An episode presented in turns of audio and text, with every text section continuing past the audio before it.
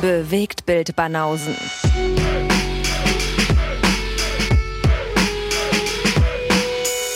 Filme, Kino und Serien, bis ihr kotzt.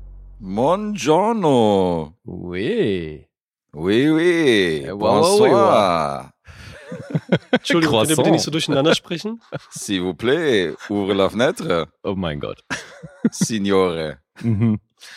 Geil, das Sprachentalent. Guess. Ja, welchen frischen Franzosen haben wir denn hier heute? Den frischen Franzosen. Ja, wir haben ihn angekündigt, ey. Le, le, le Alessandro. Oh Gott. C'est le Alessandro. Können wir das hier canceln?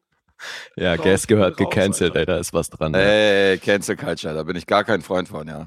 Komisch. Leben und leben lassen. Mhm. Kann mir vorstellen, warum du da kein Fan von bist. Ey. Du wärst auf jeden Fall der Erste, der unter die Räder kommt hierzulande.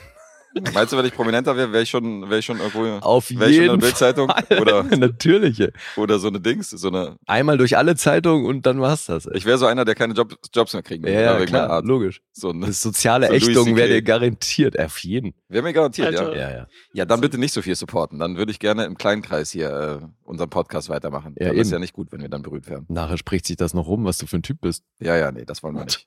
Ich will da nicht hier, dass die mich, dass die sich weigern, hier mein Croissant zu verkaufen beim Ja, Bäcker eben. und so. Wir sagen, nee, dich be deinesgleichen bedienen wir nicht. Keine Hater. Ja, Äh, geil. Ja, wir haben Alessandro endlich wieder mal zu Gast, ey. Das ist eine Weile her. Mhm. Und Guess hatte schon angekündigt, du legst irgendwie eine Pause ein oder gehst in Urlaub und deswegen bist du jetzt nochmal vorher bei uns am Start. Ja, sieht so aus. Ja. Urlaub, Italien wartet, Italien wartet. Italien wartet. Wie lange fährst du hin? Ja. Äh, knapp drei Wochen. Okay, cool. Gönnt sich. Also wenn die Folge draußen ist, dann liege ich schon am Strand und äh, höre euren Podcast. Ganz sicher. Wir fühlen uns geehrt. Also dein letzter Auftritt praktisch überhaupt podcast-technisch, bevor du in den wohlverdienten Urlaub fliegst. Genau. Nice. Das Cool. ist ja das Letzte, was ich vom Urlaub mache. Ja. Habt ihr die, Wir äh, fühlen uns geehrt. ja, habt ihr die Pizzeria dann so äh, delegiert an irgendwelche Hiwis oder bleibt die zu? Äh, wir untervermieten die an äh, Jugoslawen und so. Ja. Drei Wochen gibt's Cevapcici in der Pizzeria. Das wäre auch mal Nein, die ist zu, Mann, Alter, die ist dann zu. Die Hätte ja sein können, dass der. Onkel die macht oder so, weiß ich nicht. Die Nee, Italiener. nee, wir haben ja keine Verwandten sonst so. Also, die ist dann fünf Wochen zu. Okay, Ja. So fast Wochen. schon Eisdienst-Style, fast. schade. Yes. Ich wollte nächste Woche vorbeikommen mit Lee. Ja, genau. Aber das ist doch die Eissaison, die ihr dann verpasst, so, wo die Leute Ich dann lass draußen sitzen und äh, sich Eis bestellen und chillen so. Das ist doch ein gutes Geschäft. Ja. Nee, die meisten sind ja alle selber im Urlaub. Davon mal ab, ne? Mhm. So, das ist schon das Ding für Stammkunden. Deswegen geht das. Und, äh, aber ich lasse dir den Schlüssel. Ich verstecke den unter der, sage ich jetzt nicht, schreibe ich nachher, sonst kommen die alle nachher. Okay. ne? Kannst, könnt ihr euch selbst bedienen. Ja, das hat ja mein Vater damals als einen der größten Fehler angesehen, dass er äh, unser erstes Restaurant, das war ja in Tegelort, also eine richtig feine Gegend, dieses Einfamilienhaus und draußen war ein großer Garten. Und ähm, dem war das halt im Sommer war das mega gutes Geschäft. Also da saßen die alle draußen und so weiter, hatten einen riesigen Garten und der Laden war voll. Aber im Winter war es halt nicht so voll. Und deswegen hat er halt den Laden verkauft, weil er halt ein Restaurant haben wollte, was irgendwie zwölf Monate lief. Mhm. Und ähm, das war im Nachhinein auf jeden Fall ein Fehler. Da hat sich halt, Wieso was nachher, Fehler? ja, weil er, weil er halt sechs Monate mega lief und dann sechs Monate ein bisschen gechillt hat. Und das Ach so, wollte er das war ein Fehler. Ich dachte, die Abgabe wäre der Fehler gewesen. Dann hinterher, okay. Das, äh, Mhm. Ja, der hat dann ein Steakhouse gekauft, irgendwo anders am anderen Ende von Berlin und das lief dann nicht so gut. Also hätte er lieber Ach mal den Laden okay. behalten. Naja, Ja, es geht immer besser, aber auch schlechter. Ne? Das ist immer so das Ding. Man weiß es nie so genau. Ne? naja, klar. Ja, in der Gastro eh. Es ist sehr unberechenbar. Aber, Ja, Mhm. und jetzt mittlerweile ist auch nicht mehr das, was mal war. Ist alles den. Bach runtergegangen. Früher war alles besser. Ja, Mann, früher war alles besser. oh, Mann, der alles war besser. Podcast BBBB. Besser. Ja, ja. Hm. Wir waren auch früher besser. Ey, weißt du noch, wo die Banausen noch, wo die noch frisch und motiviert waren? Ja. Hat man richtig Ja. angemerkt, dass die noch Spaß hatten beim Podcast. Ja, ja, genau. Jetzt ja, mittlerweile sind es voll die müden alten Männer geworden. voll. Nee, ich höre da nicht mehr rein. Früher waren die gut, aber jetzt nicht mehr. MAM, die müden alten Männer. Mann, was ist denn hier abkürzungsmäßig los? Nein, ja, also wird früher noch besser als jetzt. Das ist ja krass. Dann hört man die alten Folgen rein. Stimmt, das könnt ihr machen, ja. Da habt ihr den Ne? direkten Vergleich. Ja. Ich krieg da immer, Alter, ich denke, früher waren wir voll, also wenn ich so eine ganz alte Folge höre, denke ich so, Alter, was haben wir denn da gemacht? Ja, war ein bisschen Wieso? anders. Ja, war wie so ein, als wenn wir da so ein Hörspiel machen, so voll. Na? Ja, klang so ein bisschen, äh, so soll ich das jetzt sagen? Klang so ein bisschen so, als wenn wir da überlegt haben, was wir jetzt sagen werden. Okay. Ist nicht, ähm, war nicht Ach so so, flowig. Mhm. Ja, man ist am Anfang noch nicht so ganz äh, man selbst, ne? Ja, wir waren ja So. neu in der, in der Ja. Podcast-Welt. So noch so ein bisschen aufgesetzt irgendwie oder so, ne? Weiß nicht, was man machen soll. Äh, Ja, tastet genau. sich langsam ran, ist so wie beim neuen Girl oder so, ne? Da kommt auf den Typen natürlich an. Ja, und wann so? Soll ich jetzt, soll ich jetzt dazwischen quatschen oder soll ich lieber warten und so? Weiß ja nichts. Äh, Lee, Lee ist, der ist ja aus der Schauspielbranche. Der ist ja hier vom Mikrofon, fühlt er sich wie zu Hause. Ja, klar. Aber ich habe ja als DJ, ich bin ja nicht so einer, der ins Mikrofon die ganze Zeit labert, deswegen das war für mich hier alles Neuland. nee, nee, du lässt die Lautsprecher sprechen, ne? Lautsprecher sprechen, okay. Was? Ja, geil. Ja, Ja, Alle sorry. Mann, ja, weil du deinen Sound durch die, die Boxen jagst, ne? Alessandro ist gerade aufgewacht für die Zuhörer. Falls er wirres Zeug redet, mehr Mhm. als sonst, wisst ihr Bescheid. Der ist grad, wir haben ihn gerade erwischt, wie er vom Monitor gepennt hat und dann hat er den Kopf hochgemacht und dann so, ah, ach, okay, geht los. Ja, das ist Commitment. Ja. ja, weil ich fit sein möchte für euch, ne? Ja. Sehr Da gut. Nochmal ein Powernap davor. Ja, Mhm. sehr vorbildlich. Das ist fein. Siehst aber nicht fit aus. Bist eher hier, Hey, you remind me of a dying chicken. bist eher einer von denen hier. Ah, Ich habe es versucht. Ich bin noch nicht ganz drin in dieser asiatischen äh, kurzen Mittag Powernap machen zwischendurch, wo sie alle mit dem Kopf auf dem Schreibtisch liegen. Der Chirurgen, ja, Der. Chirurgenschlaf. Ich kann das ja auch nicht. Power, Powernapping, nee.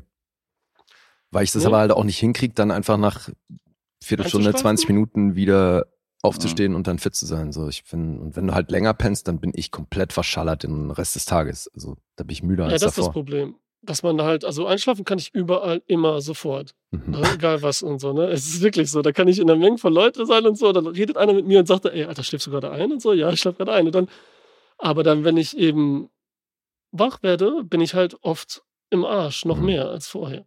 Das ist ganz selten, dass man es hinkriegt und so. Das muss man wahrscheinlich auch trainieren und dann noch so ein bisschen äh, öfter und nicht so zwischendurch mal, dass man so eine Routine reinkriegt, dass man da wirklich mega fit ist und so, ne? Weil wenn du im falschen Moment ein bisschen früher, ein bisschen später aufwachst, dann bist du ein Zombie.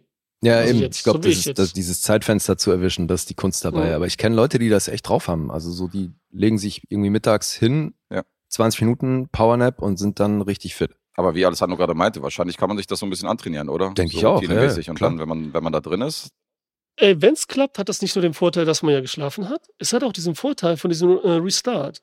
Man hat so richtig dieses Gefühl, so, okay, wir sind eigentlich Mhm. mitten in einem Tag, wenn du das jetzt so nachmittags machst, ne, so in Italien klassisch und so, wo das am besten natürlich funktioniert, weil man auch Urlaub hat und so und nach dem Essen da wirklich ne, sich hinlegt oder so. Aber dann ist es ja so, als hätte der äh, Ta- Tag wieder angefangen, aber wir sind mittendrin. So ein bisschen, das ist so, ne, man hat noch mal neue Energie geteilt. Es ist so diese Hilfe, ich weiß nicht, es ist so ganz crazy, es hat so ein bisschen vergleichbar mit dem, wie jetzt also die äh, hier gestern mal noch weiß, wenn man nachts gearbeitet hat und dann so nachmittags, mittags aufsteht, hm, aber nicht arbeiten muss oder so Zeit und alles ist so ein bisschen anders, ne? so von der Routine, was so los ist und so. Mhm. Kann ich schwer beschreiben, so wie nachher die Filme und so. Das ist dasselbe jetzt. Läuft. Aber ja, ihr eine Siesta kann nicht schaden. Ich habe neulich wieder irgendwie so einen Social Media schlauen Spruch gesehen, wo drin stand, dass äh, Leute, die Mittagsschlaf machen, wohl fünf Jahre eine höhere Lebenserwartung haben im Durchschnitt. Da bin ich ganz gut dabei, fürchte ich. Ich kann, ich kann auch mittags schlafen, aber das halbe Stunde oder so oder 20 Minuten, das finde ich auch ein bisschen. Ist ja gerade eingeschlafen. Da wäre ich wahrscheinlich auch nicht wirklich fit. Aber ich habe auch Freunde, die sagen, ja, besser als gar nichts. Also ich lege mich jetzt eine Dreiviertelstunde schlafen, wenn die um 6 Uhr zu Hause sind und arbeiten müssen, weil sie sagen, hilft mehr als durchmachen. Und andere sagen so, nee, da bin ich noch platte. Ja, Schlaf ist ein heftiges Thema. Ja. Jetzt werde ich. Aber vielleicht hört ihr diesen Podcast zum Einschlafen. Mhm. Deswegen werden wir uns nicht allzu viel Mühe geben, weil der sowieso einschläft. Und äh, der Inhalt ist eigentlich völlig egal, was wir hier machen. Ey, das Ding ist, es werden ja wahrscheinlich wahnsinnig viele Podcasts werden tatsächlich zum Einschlafen benutzt. Mhm. Gibt's denn auch, äh, gibt's bestimmt, oder auch Podcasts, die das explizit bedienen? Also Kann die halt einfach sagen, wir machen so einen Einschlaf-Podcast? Kann ich mir vorstellen, ja. Ja, es gibt auch welche, erstmal dieses so ein bisschen ASMR-mäßige, ne? Mhm. dass Mhm. sie wirklich so flüstern, aber äh, nicht jetzt nur komische Töne nehmen oder irgendwie an seinem Pullover rauschen und so, ne? sondern wirklich so leise und dann so sprechen und ganz nah Mhm. und dann so erzählen. Ne? So dieses Warme und so, was ja, was wirklich in einen auslöst, ne? so dieses Kindheitsding aus, sowas Ja. und bla bla. Und, ähm, oder Baby schon, ne? Und das andere ist, wir machen es wirklich Leute, die erzählen langsam, Mhm. also wirklich dann auch so bewusst so zum Einschlafen und ruhig und ohne diese mega Sounds und mit Abstand auf so einer Lautstärke und so. Ich weiß nicht. Also da gibt es wirklich viele, die das machen und so bedienen. Ja, ich so höre wie den Michi ja auch halt. ohne Ende. Wer? Michi halt. Der war ja auch Michi? so. Na, Michi von, von kennt er schon nicht mehr. Ach so, alter Sein Konkurrent hat er abserviert, scheißegal, also, sag mir nichts. Wer ist, wer ist der, wer ist der Wurm?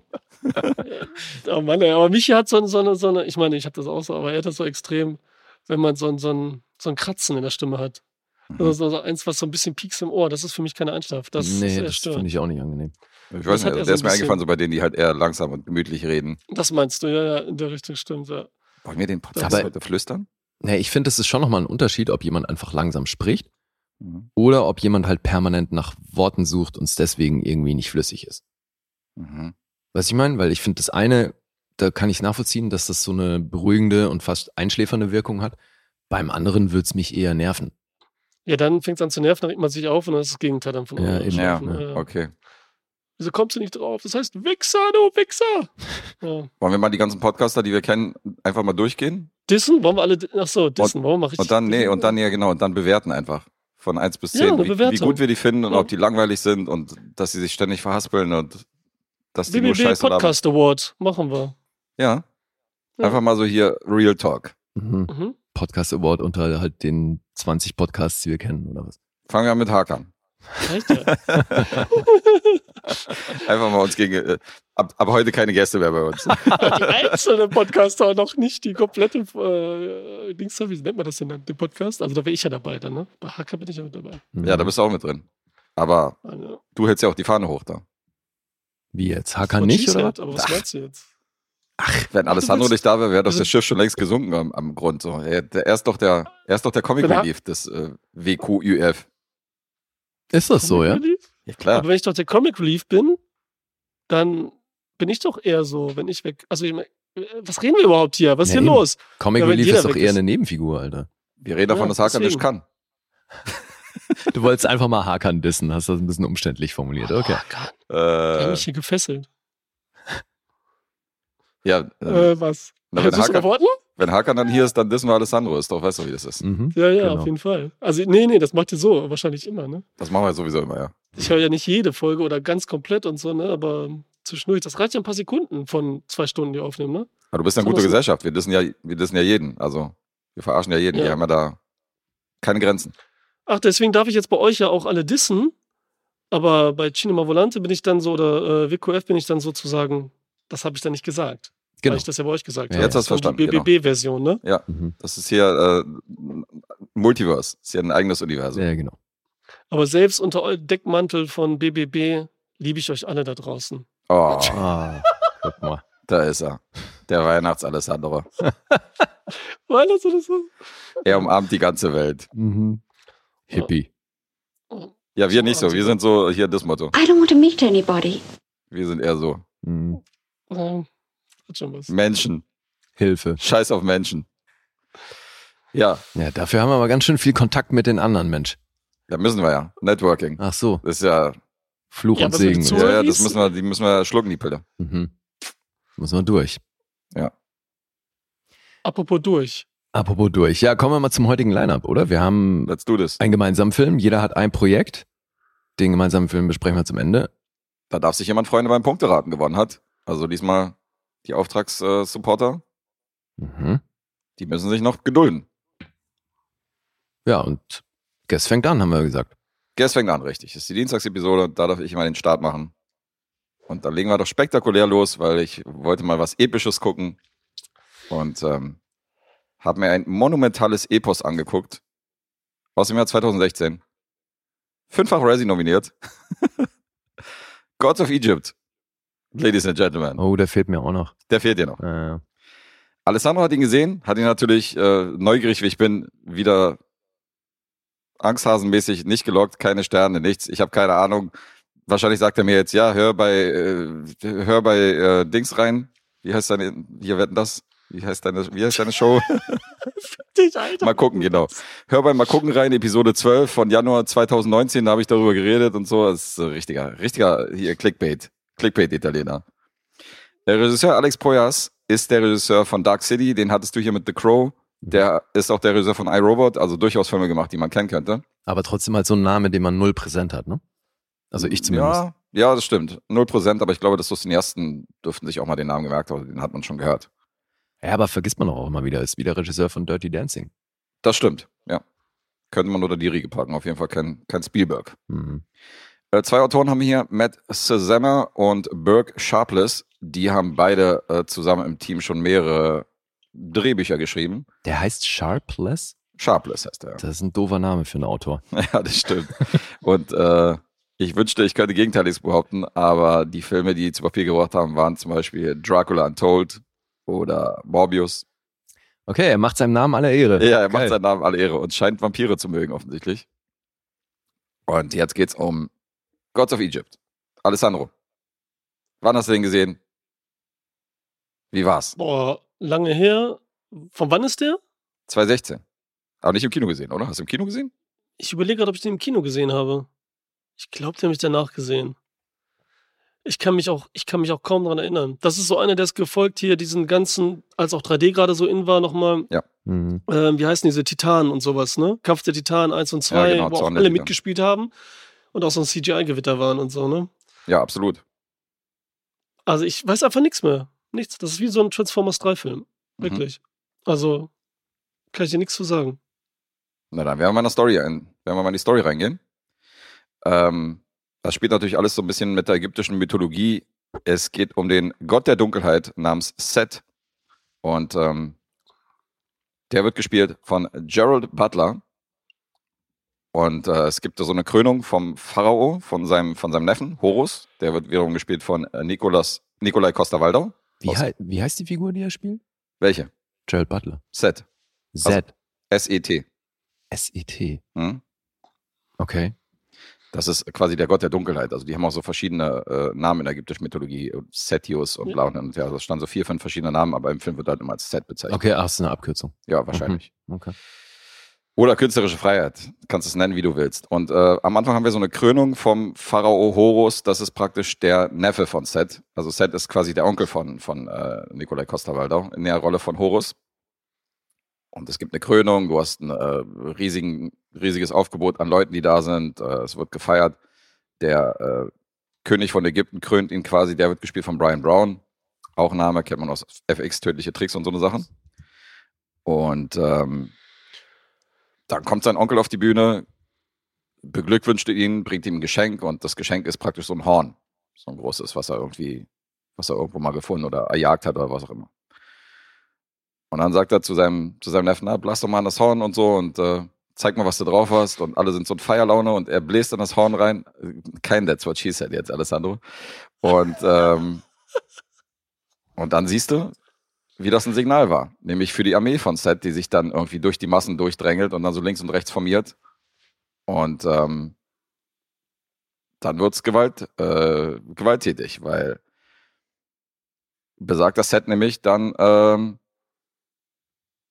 die äh, den Thron an sich reißt und den König von Ägypten von äh, der, der König von Ägypten praktisch wird. Und ähm, Horus, der Lichtgott, also quasi die Rolle von Nikolai Costa-Waldau, wird halt von ihm, also dem werden halt die Augen ausgestochen in diesem, in diesem Szenario von seinem Onkel. Und er verliert das Augenlicht Mhm. und wird halt irgendwo in so einer, in so eine Gruft gesperrt.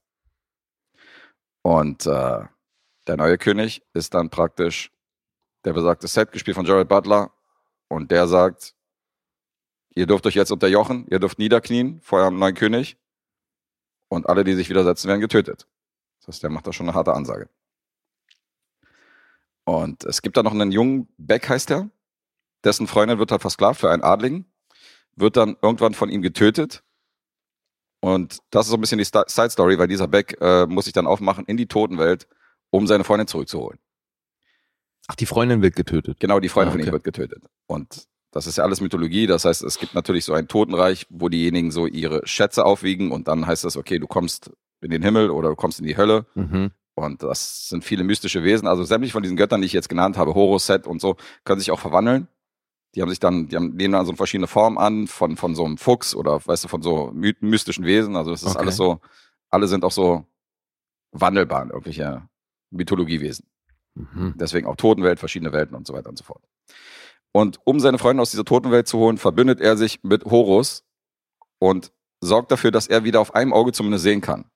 Mhm. Verschafft ihm durch einen bestimmten Kniff, verschafft er ihm sein Auge und der macht sich dann auf, ähm, um sich bei seinem Onkel zu rächen, um die Macht von Ägypten wieder an sich zu reißen. Und dazu verbünden die sich die beiden noch mit, äh, mit der Ex von Horus. Das ist die Liebesgöttin Hathor. Und äh, die hat ihn betrogen. Die war nämlich danach noch mit, äh, mit dem besagten Set, mit Jared Butler zusammen, hat ihn dann verlassen und diese drei machen sich dann auf äh, zu einer sehr abenteuerlichen Reise ins Totenreich, beziehungsweise auch um Set zu stürzen.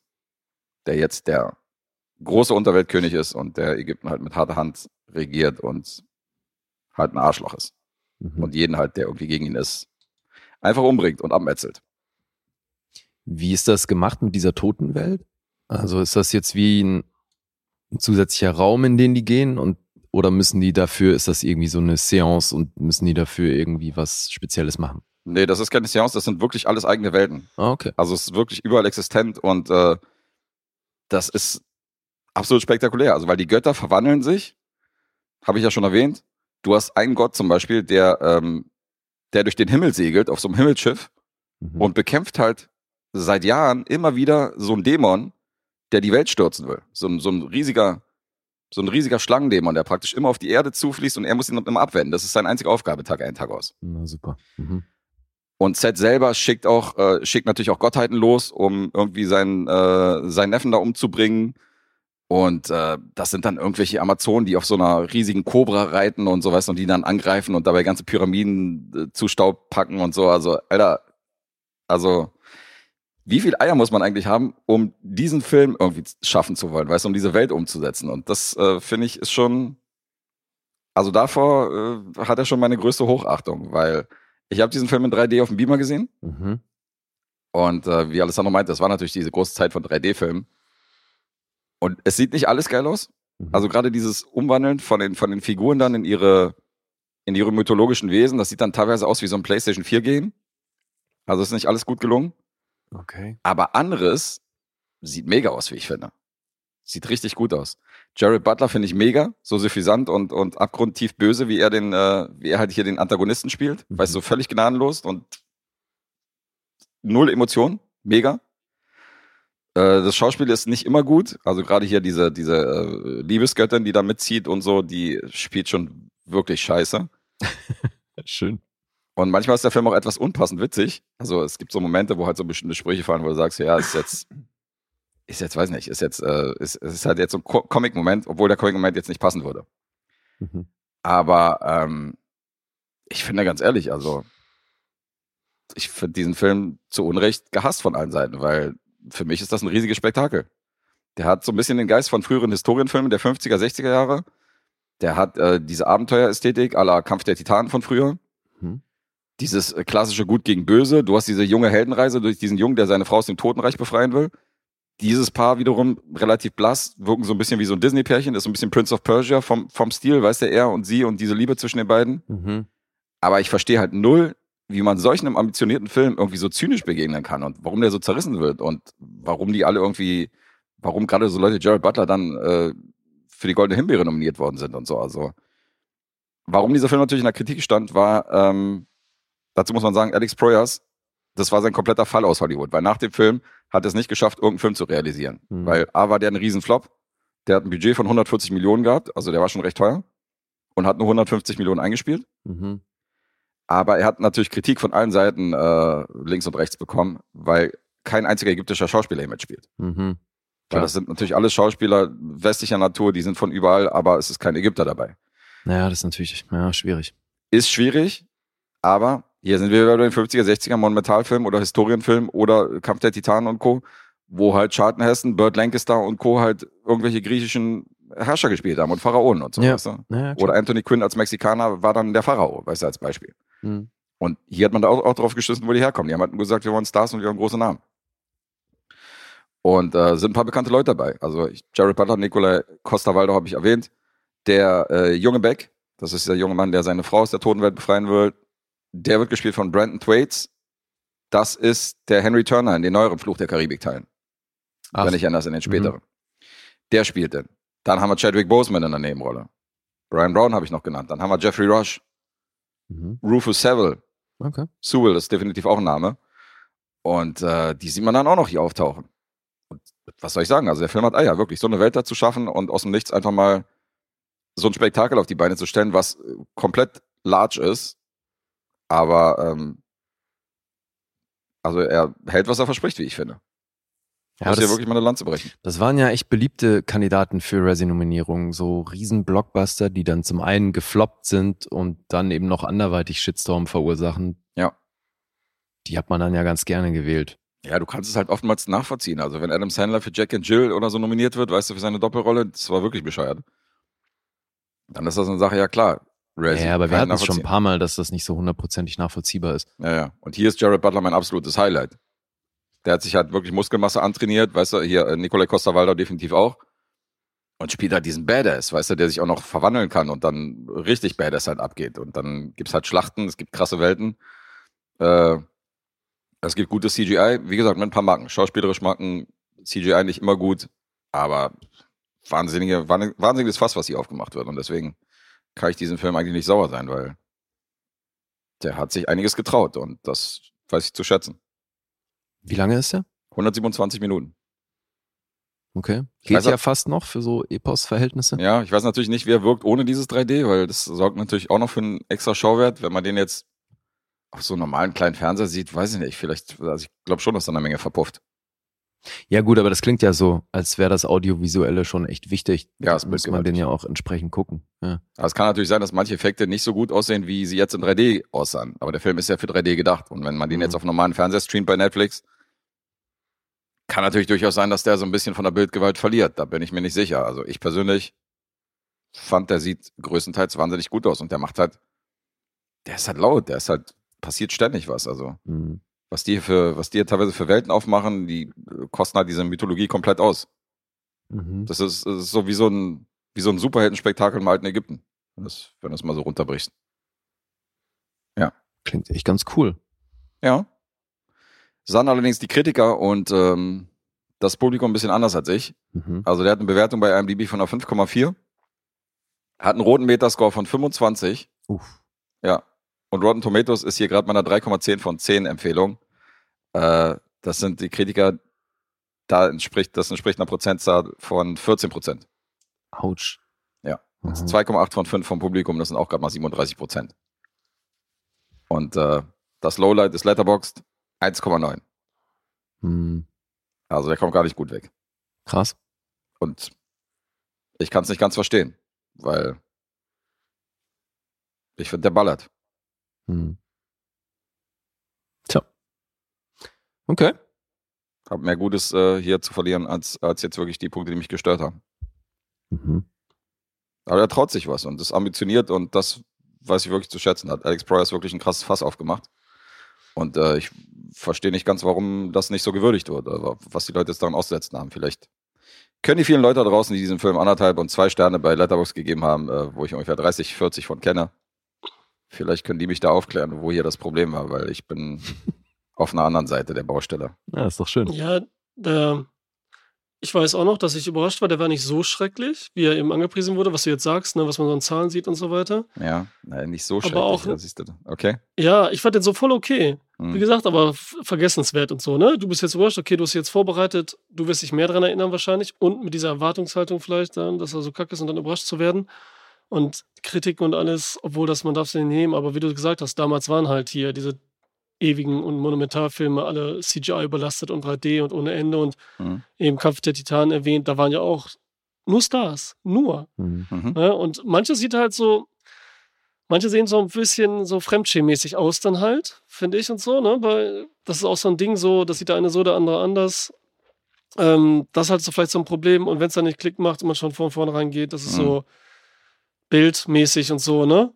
Also wie die Zeitung Bild äh, dann, also liegt so auf die Fresse und so. Und das Alex Proyas hat so einen mega eigenen Stil gehabt. Mhm. Dieses so mystische, Sci-Fi-mäßige, düstere immer. Und das geht ja von Film zu Film verloren halt, ne? Und dann, ich fand auch noch AI, fand ich auch noch super. Heißt AI? Nee, iRobot meine ich. Also, iRobot und so fand ich auch, fand ich auch noch einen tollen Film, ne? Mhm. Aber der war auch schon so kommerzieller, der hatte noch so ein bisschen dieses düstere Thema dahinter, so, ne? Aber das wird auch alles so ein bisschen, hätte auch noch ein bisschen mehr haben können und so, ne? Ist ein guter kommerzieller Film geworden mit dem Will Smith und so, alles Ja. perfekt, aber das hätte auch noch ein bisschen mehr in die Alex Proyas Dark City, was damals rauskam mit Matrix gleichzeitig und eben ja, so Dark viel auch. Mhm. vorwegnahm, kann man jetzt ja auch nicht sagen, aber so eben auch so erzählt hat und so, ne? Nur noch düsterer eben auch als Matrix, so, ne? Letztendlich. Mhm. Und das ist jetzt hier dann ja gar nicht mehr da. Und was ich noch weiß, also wie gesagt, ich habe nicht mehr im Kopf, aber der hat so keinen Stil.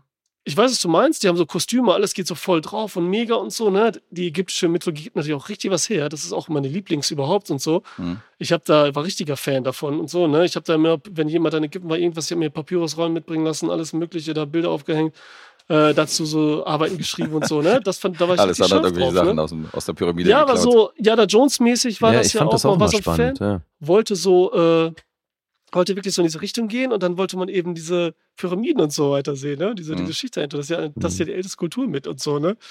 Und da ist das alles so ein bisschen eher geschändet, würde ich jetzt nicht sagen. Und so. Aber wie du sagst, das finde ich ganz coole Idee. Man soll es dann eben als Superheldenfilm sehen. Mit so einer äh, ägyptischen Mythologie dahinter. Wird es auf einem Comic basieren oder so, ne? Ich weiß nicht, das ist jetzt ein Originaldrehbuch, hast du gesagt, ne? Glaube ja. Glaube nicht, dass es auf irgendwas basiert. und ein bisschen mehr die Charaktere gefeilt, also ein bisschen mehr Geschichte dahinter und so ein bisschen mehr Style, so in eine Richtung, weil das sieht alles so, es wirkt halt, echt, es ist halt dieses, okay, wir haben keine richtige Welt und keine Atmosphäre und so, wir sind halt CGI alles so, ne? Und Aber ich vielleicht- halt da. Vielleicht ist es genau das, dass die Kritik damit ein Problem hat, dass an dieser Mythologie oder an diesen, an diesen mythischen Themen so viel dranhängt, Hm. dass die dann einfach eine höhere Erwartung haben als jetzt so ein Popcorn-Film.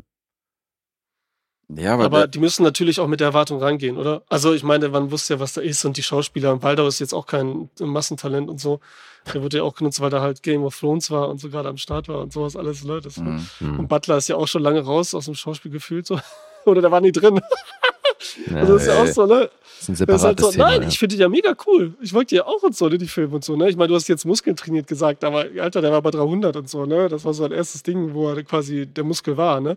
Hm. Das war ja so, ne? Ist ja nicht so, dass das nicht, ähm, egal, aber wie gesagt. See. Na cool. Da bin ich gespannt auf deine Wertung. Äh, Ja, der ist also äh, nochmal da reinzugreifen. Also es ist natürlich ägyptische Mythologie. Das ist nochmal eine andere Nummer. Das ist kein Historienfilm per se, weißt du, wo die so den Pyramidenbau oder die Pharaonen jetzt betrachtet halt, haben. meinst du, ne? Sondern So, wir ja. reden hier von irgendwelchen Leuten, die sich in Vögel verwandeln und weißt du, und die durch die Luft fliegen können und so. Also deswegen, Transformers. ja, deswegen weiß ich nicht, was man hier erwartet. Aber ich hatte hier tatsächlich den Geist, Ja, aber das ist halt so ein bisschen, wie wenn du eben die Bibel als Superheldenfilm inszenierst, weißt du? Das ist halt auch für viele Leute irgendwo durch die Geschichte ein zu ernstes Thema, als dass man es eben so platt aufarbeiten darf. okay. Die Diebe vom Olympier, der mit dem Jungen, mit, äh, mit Jackson. Alexandra Mhm. Daddario. Percy Jackson, genau. Ey, die fand ich auch ganz nett. Die fand Ja. ich auch voll schön. Fand ich das auch waren, ich fand die cool. So coole Abenteuerfilme. Ich finde schade, dass es nicht weitergemacht wurde. Nach dem zweiten Teil, so von den Büchern und so, ne? Mein Sohn fand den auch super. Sogar, sogar Daniela fand die gut und so, ne? Die ist ja auch sofort so, nee. Aber das hat der Spaß Mhm. gemacht und so. War eine ganz coole Welt. War auch alles voller Schauspieler und so, ne?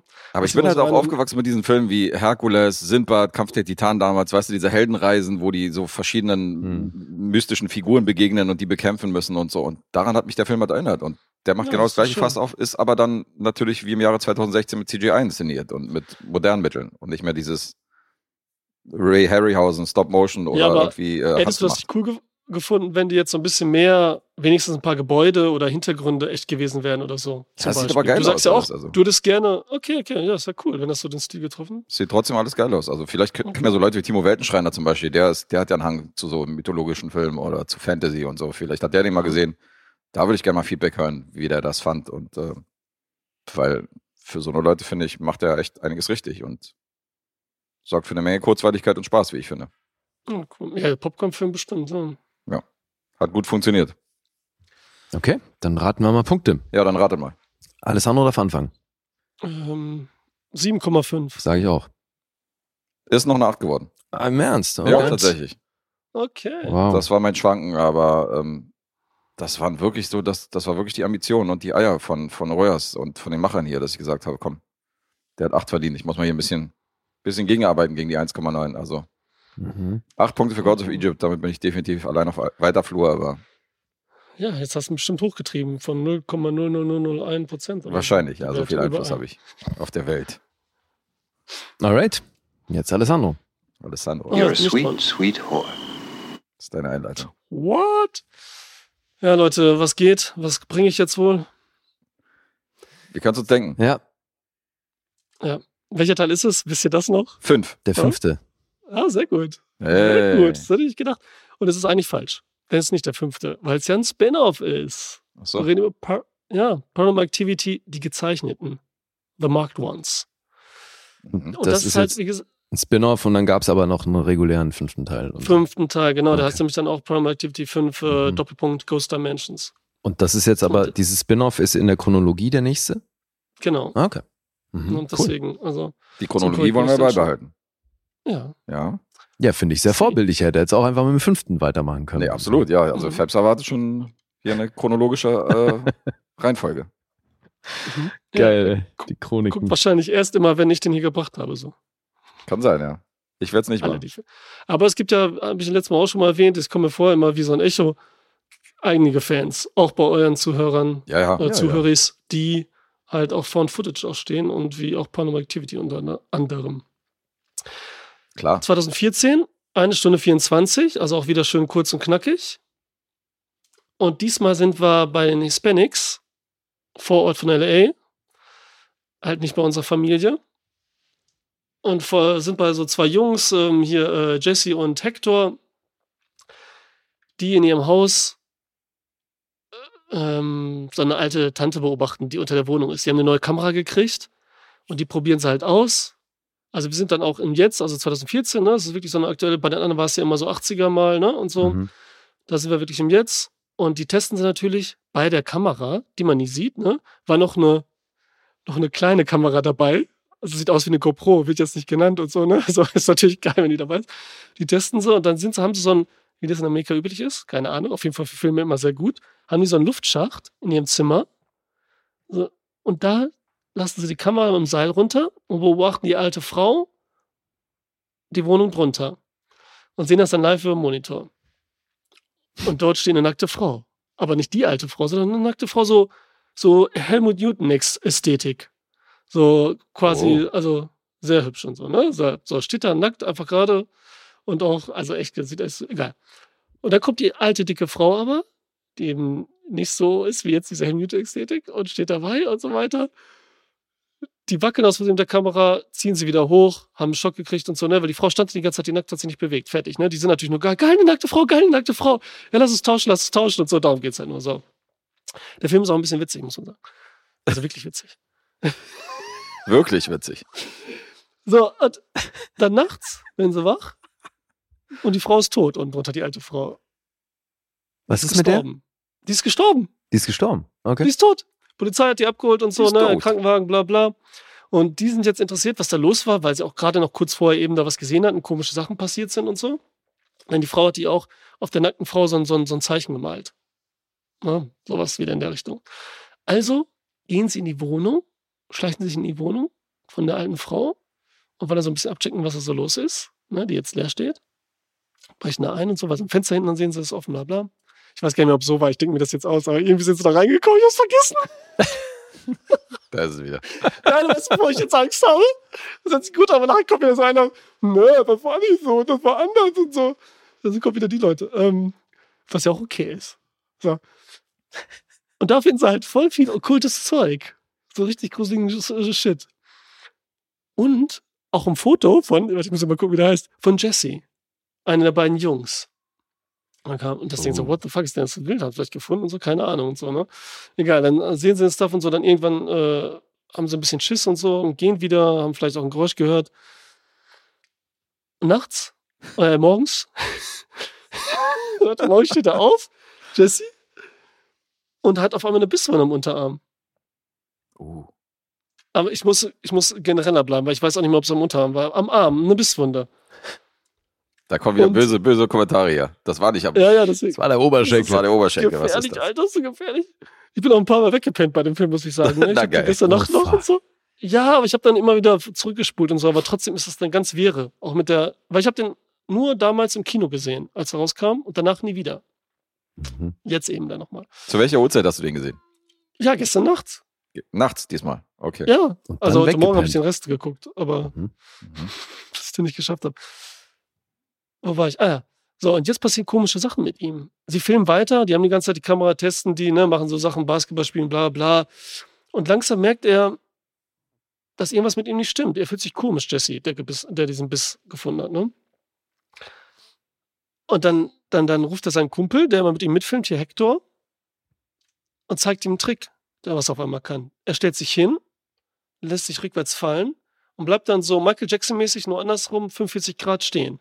Als würde ihn jemand halten, Im jemand Moonwalker. Unsichtbaren. Okay. Mhm. Ja, nur halt andersrum. Ähm, Und das ist dann witzig, weil das muss, der ist, ach, egal, kann ich nicht erzählen, ich will nicht alles vorwegnehmen. So, doch, ich sag's. Dann, dann macht das der Kumpel. Er selber sag's. er selber macht's, er stellt sich auf den Stuhl und macht's von der Höhe und wird auch gehalten. Dann macht's der Kumpel, versucht's auch, stellt sich auf den Stuhl und fällt natürlich voll auf die Fresse, ne? Aber es ist, irgendwie ist es gut. Es ist so ein dummer Witz und man ist so, so vorhersehbar. Es ist irgendwie gut.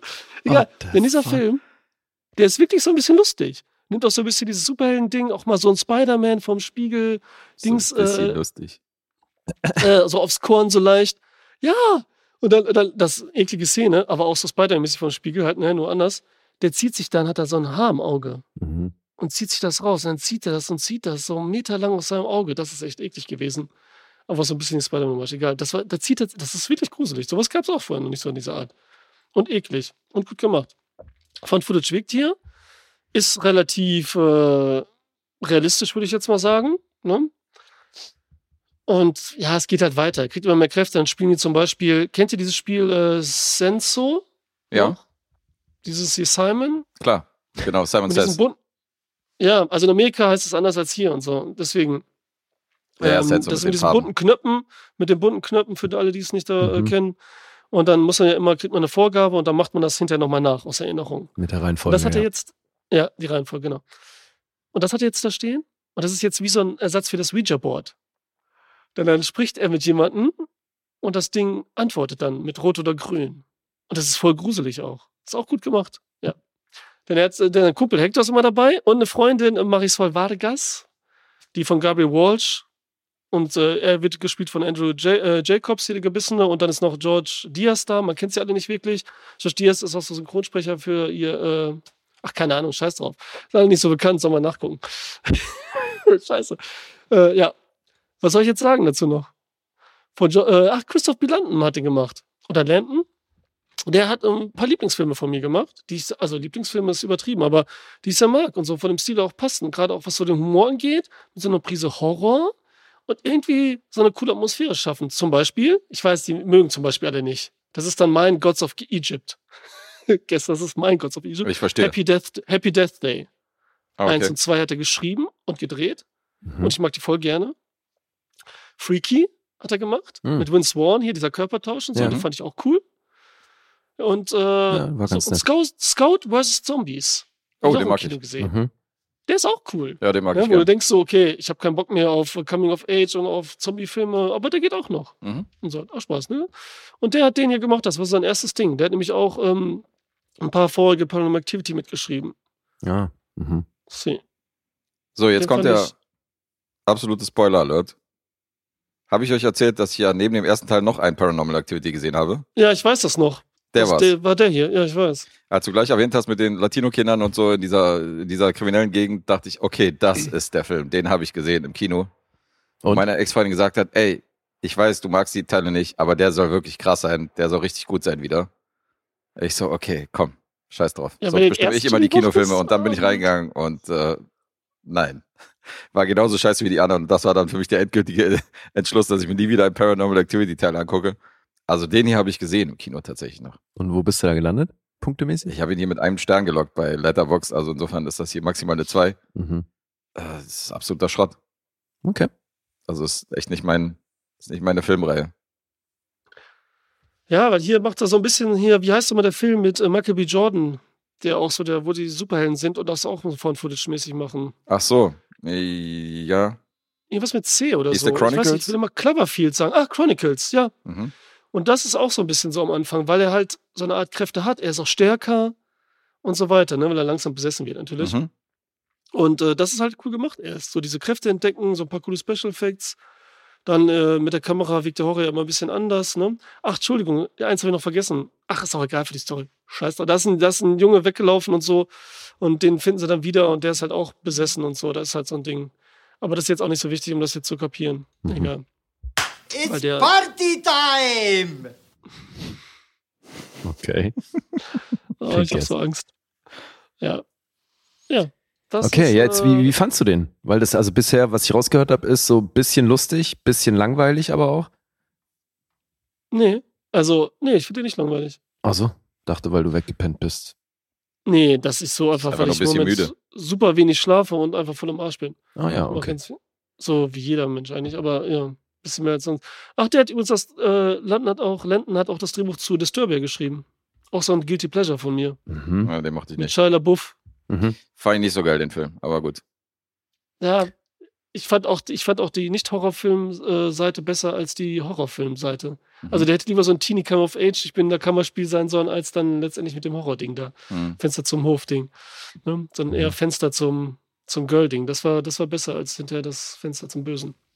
Ja, Okay. zum Beispiel. Deswegen- Also das heißt, du fandst den gut?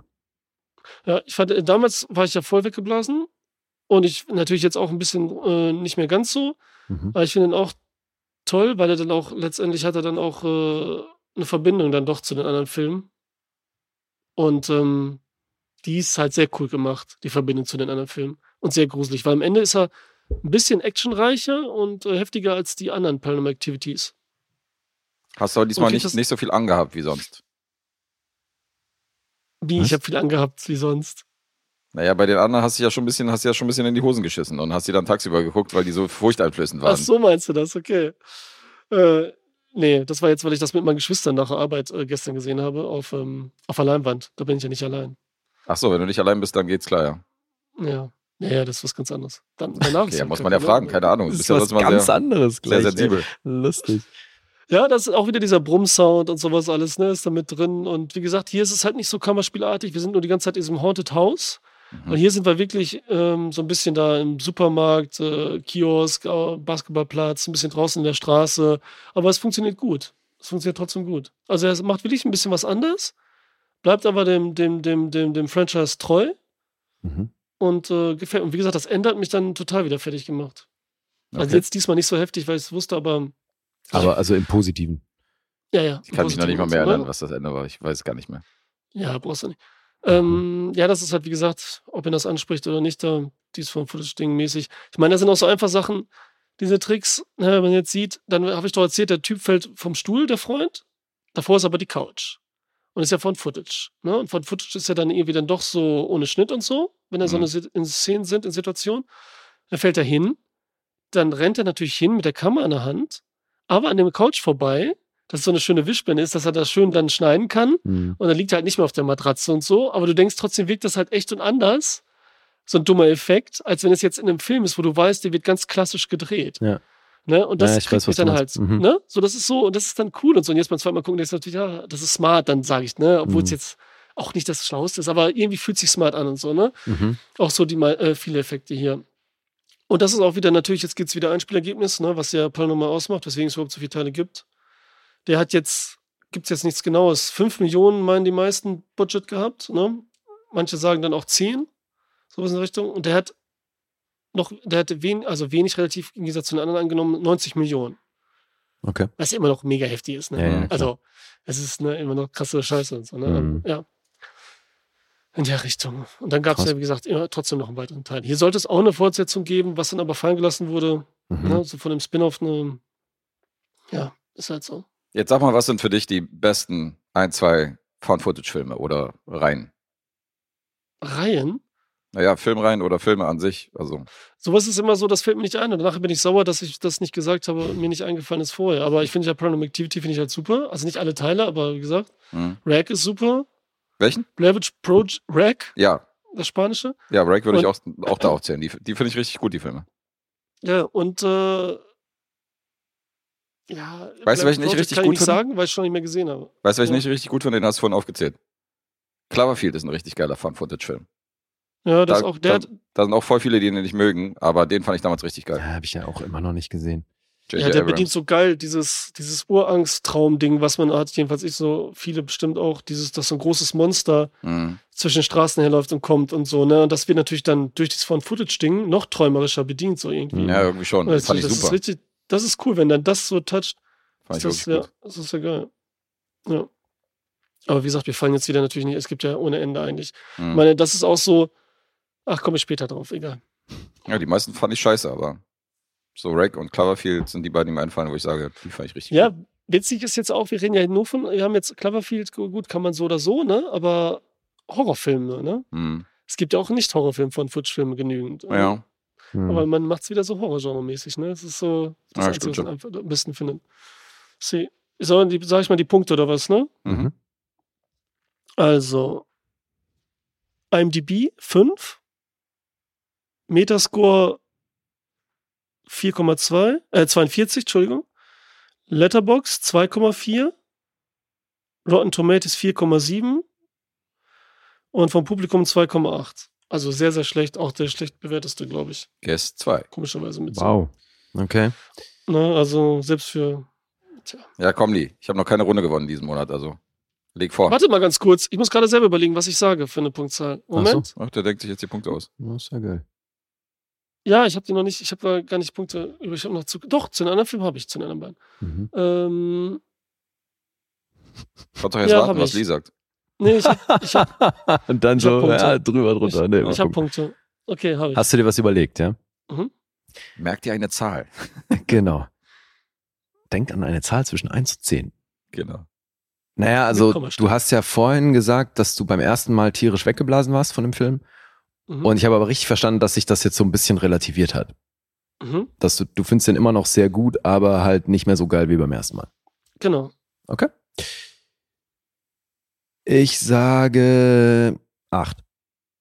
Mhm.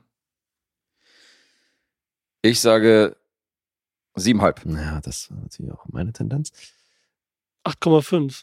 Oh, okay. Ein miesen für Guess. Doch noch eine 8,5. Crazy. Okay. Gepflegte 6,5 Punkte Unterschied zwischen uns. ja. Einigkeit. Nah dran.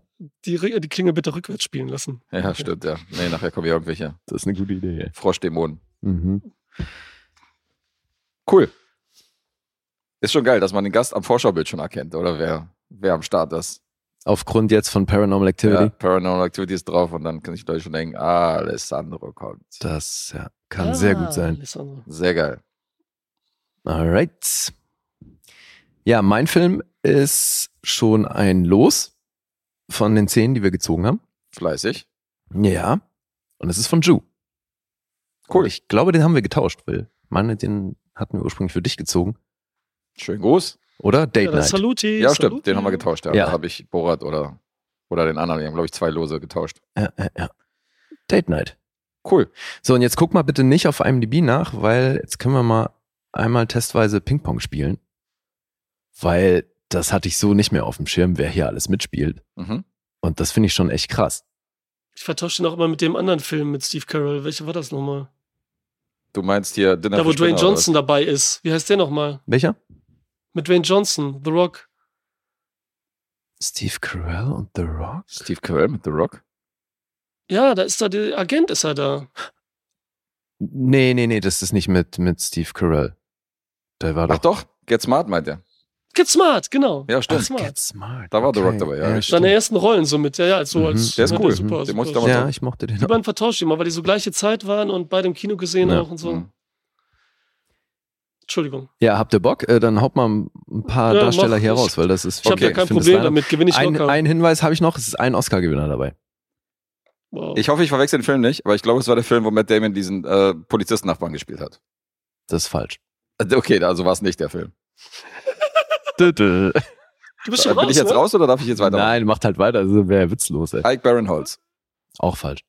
Alter, bei welchem ja Film bin ich denn wenn du im falschen Film bist, das ist natürlich jetzt schwer, ne? Weißt du was, Alessandro? Okay, Alessandro, willst du mal Ja. ein paar versuchen? Tina Fey, Mark Wahlberg Mhm. und äh, ich weiß nicht mehr, war Also gut, Gal Steve Carell haben wir etabliert, da? ne? Gal Gadot? Ja? Nee, ne? Doch, war sie das, die geile Frau? Da noch Mhm. früher, ne? Aber die Freundin war Rachel McAdams, oder? Nee.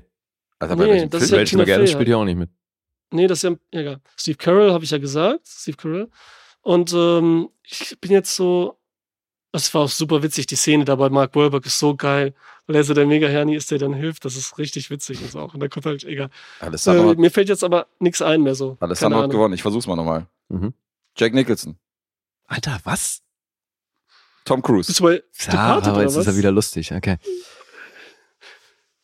Sebastian ich habe Koch. ganz viele Ja, genannt. dann boykottier halt doch gleich das Spiel, du Mann, ich habe Keck, doch, ich hab doch gerade vier Namen ne? verhauen und so weiter. Ich bin irgendwie bei falschen Film. Ich weiß, ich weiß echt nicht. Okay. Steve Carell. Ja, den hatten wir ja schon von Anfang an. Gut, dann erzähle ich mal die Handlung und vielleicht kommt ihr dann ja über die Handlung nochmal auf so ein paar Schauspieler, weil, wie gesagt, nie- nicht mal den Oscar-Gewinner habt ihr getippt. Aber, Aber weißt du, gut. welchen Film ich meine, wo Matt Damon so ein, so ein Polizisten mit so einem Schnäuzer spielt, der irgendwie direkt daneben in der Nachbarschaft wohnt und so total, der, Nee. total immer korrekt ist und so? Das war auch irgend so eine von diesen Comedies und ich war mir sicher, es war Date Night, aber ich muss mal, ich muss mal googeln, weil äh, Vielleicht Game Night? das war eine richtig geile Rolle. Ist es, äh, Oh, vielleicht war es Game Night. Ich habe alle von Game Night aufgezählt.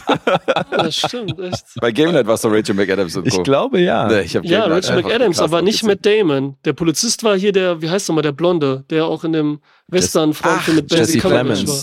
Fat Clemens, Damon halt. genau. Ja. Ja, gut, Äh, nah dran. Ja, aber ich dachte, ich war witzig, weil ich fand's witzig wegen Matt Damon und weil es ja Mark Wahlberg ist.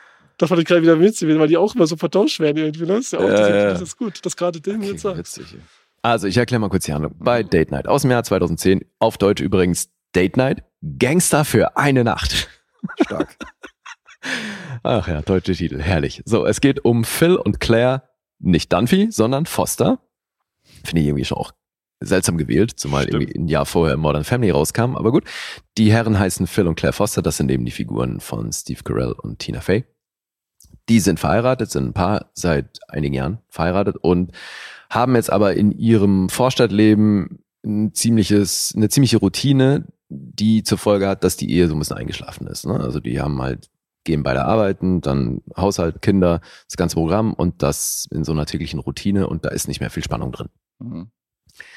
Die haben dann aber jede Woche auch Date Night, wie sich das so für so einen guten amerikanischen Haushalt gehört. Und da wird dann auch ein Babysitter bestellt für äh, die Kinder. Und dann gehen die ganz routiniert immer ins gleiche Restaurant, bestellen eigentlich auch immer das Gleiche und sitzen dann da und sprechen sowieso nur über die Dinge, die es jetzt auch der, im Haushalt und in der Familie so zu tun gibt.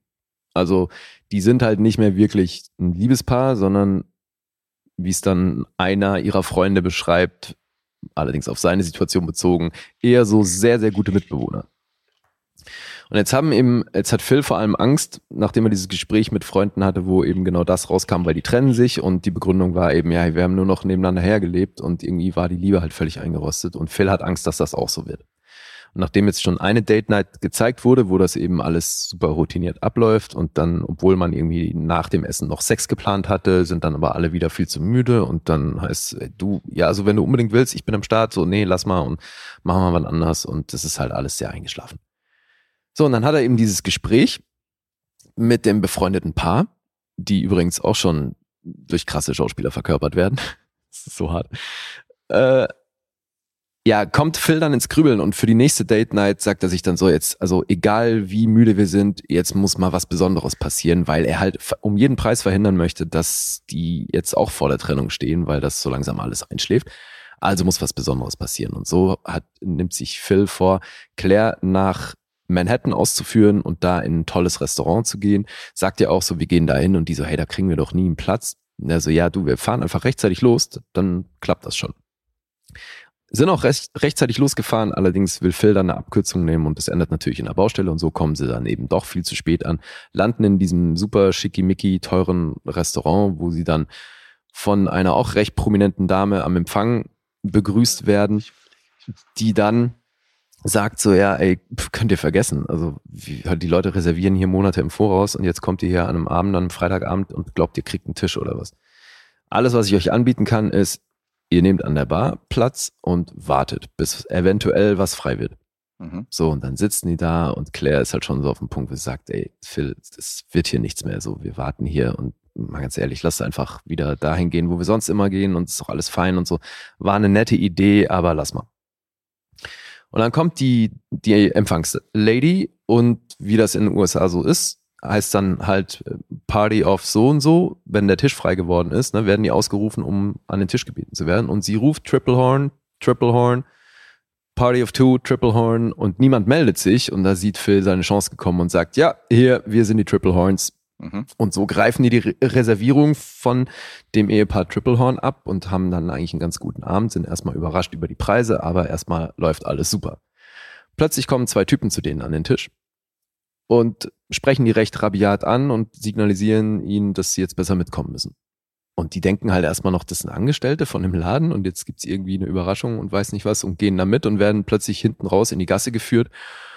Und dann zücken die Jungs Waffen und plötzlich ist ganz viel Stress und das heißt so jetzt, wo ist es? Und die so, was, wo ist was? Und diese, naja, ihr seid doch die Triple Horns und ihr habt unseren Boss beklaut, erfahren wir dann im Gespräch, dass die für einen für einen Mafiosi arbeiten und anscheinend wurde dem was geklaut und die Triple Horns, die eigentlich die Reservierung hätten annehmen sollen, die sind diejenigen, die das geklaut haben. Und so denken jetzt natürlich die bösen Jungs, dass Phil und Claire die Triple Horns sind Eine Verwechslung. Eine lustige Verwechslungskomödie und so beginnt natürlich dann die wilde Reise. Der Abend ist dann, also die müssen flüchten und halt gucken, dass sie irgendwie die Situation auflösen.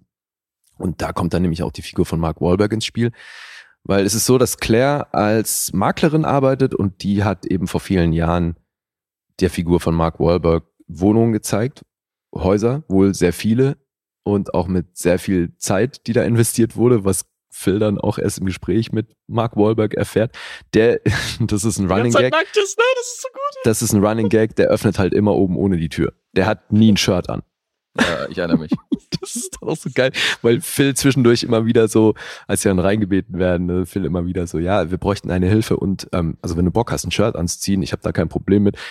Da, da, da, da, da, weiter und Und dann so, nee, später immer wieder so im Nebensatz immer wieder du, ne? Also wenn zieh dir ruhig was an, äh, überhaupt kein Stress, wir haben ausreichend Zeit und so. Und der immer wieder, nee, ist doch schon spät und ich wollte eigentlich ins Bett und dann kommt mal kurz die heiße Freundin aus Israel die Treppe runtergelaufen und das ist dann Mhm. eben Gal Gadot. Und der hilft ihnen dann. Weil es geht drum, dass die jetzt diese Triple Horns ausfindig machen und haben aber wenig Anhaltspunkte und weil er aber so einen krassen Security-Job hat, dann äh, hackt er halt mal kurz irgendwelche Handynummern und kann dann den Ort lokalisieren, wo sie hin müssen. Und so beginnt die wilde Reise durch diese Nacht. Und da sind eben echt immer noch, also sehr lustige Situationen dabei und das echt gespickt mit einem derben Line-Up. Und ich habe mir jetzt auch mal, ich habe mir den Director's Cut angeguckt oder die Extended-Fassung. Mhm. Das heißt hier gar nicht Director's Cut und die ist deutlich länger. Also die Kinofassung geht 88 Minuten und die Fassung jetzt war 101, 101 Minute lang. Und da hast du dann halt ein paar Szenen einfach sehr viel ausführlicher, ein paar Gespräche, die sonst nicht drin waren. Ich habe mir das auf Schnittberichte angeguckt. Und hier und da halt mal was länger, aber es gibt jetzt nicht irgendwie elementare Teile, die sonst nicht drin sind. Ein so ein Ding ist halt so der Klassiker, die als sie dann nach New York kommen, weil die leben eben irgendwo in New Jersey in so einem Vorort. Und als sie dann nach New York reinkommen, werden sie von so einem Paar angesprochen, die denen äh, ihre verzweifelte Situation beschreiben und sagen, hier, wir wurden ausgeraubt und wir haben jetzt gar nichts mehr und so weiter und wir müssen jetzt eigentlich nur noch da hinkommen und brauchen da aber irgendwie halt 15 Dollar und so äh, könnt ihr uns das geben oder 10 Dollar wollen die irgendwie. Und dann beide halt so, ja, ist ja gut, ey, wir kommen vielleicht aus New Jersey, aber wir sind nur wirklich nicht auf den Kopf gefallen und das ist halt einfach der älteste Scam der Welt, so, was wollt ihr überhaupt? Und natürlich finden sie sich dann halt nachher selber in dieser Situation und müssen Leute ansprechen und werden genauso Mhm. Äh, kriegen genauso eine Antwort. Ja, und ich glaube, das sind Szenen, die sind dann in der kürzeren Fassung nicht drin.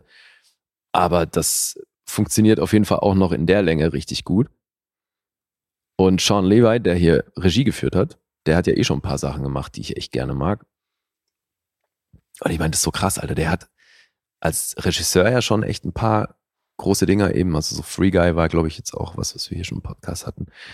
Und This is Where I Leave You habe ich ja auch mal besprochen. Mhm. Der macht jetzt übrigens ein Remake von Starman. Ah ja, okay. Den hast du ja wiederum besprochen hier, ne? Also Ja, das genau. Original. Ja, und dann ist er aber halt neben seiner Regiearbeit produziert er halt auch noch wahnsinnig viele Sachen und da hat halt so Filme wie Arrival produziert oder ich meine, der ist der Producer von Stranger Things. Mhm. So, so läuft auf jeden Fall bei dem. Geschrieben hat das Josh Klausner, von dem ist, glaube ich, der prominenteste Credit Shrek Forever After. Immerhin. Ja. Und hat eben sieben Credits. Ja, und jetzt mal noch zum Line-Up, weil die treffen hier halt wirklich auf eine Menge Leute. Die Polizistin, bei der sie gehen dann natürlich zur Polizei, nachdem die da irgendwie aus dieser Situation im Restaurant rausgekommen sind. Und die Polizistin, die sie da in Empfang nimmt, wird von Taraji P. Henson gespielt. Ihr Kollege ist Bill Burr. Mhm. Und dann haben wir die beiden bösen Jungs, die ja auch für die Polizei arbeiten. Das sind Jimmy Simpson und Common. Hier übrigens unser Oscar-Preisträger. Dann gibt's hier, geht's hier noch um so einen Politiker, der wird von William Fichtner gespielt. Warte mal, warte mal. Wer ist der Oscar-Preisträger? Common. Common hat einen Oscar? Ja, Mann, klar. Für was? Selma? Echt, ja? Ja, Mann, Musik. Abgefahren. Wusste ich gar nicht. Was? Nee, wusste ich echt nicht, Okay. dass der einen Oscar gekriegt hat dafür. Ich meine sogar zusammen mit, ähm, oh, Alter, Aber nicht für Song, sondern für den Score. John oder? Legend. Ja, ja. Achso. Doch, ich glaube für den Ah, für, Song. für den Song, für, ja. für Best Song. ja, ich glaube. Okay, Meine, abgefahren. ja, hat, doch, hat nicht John, war das nicht mit John Legend zusammen? Möglich wär's. Ja. Ja, eben, dann haben wir den Politiker, der wird von William Fichtner gespielt, der Mafiosi wird von Ray Liotta gespielt. Leighton Meester ist noch dabei, JB Smooth ist in einer längeren Sequenz dabei, Kristen Wiig spielt noch eine Freundin, also dieses befreundete Paar sind Kristen Wiig und Mark Ruffalo, Alter, der dann eben auch in ein, zwei Szenen abgefrühstückt ist. Dann die eigentlichen Triple Horns sind James Franco und Mila Kunis.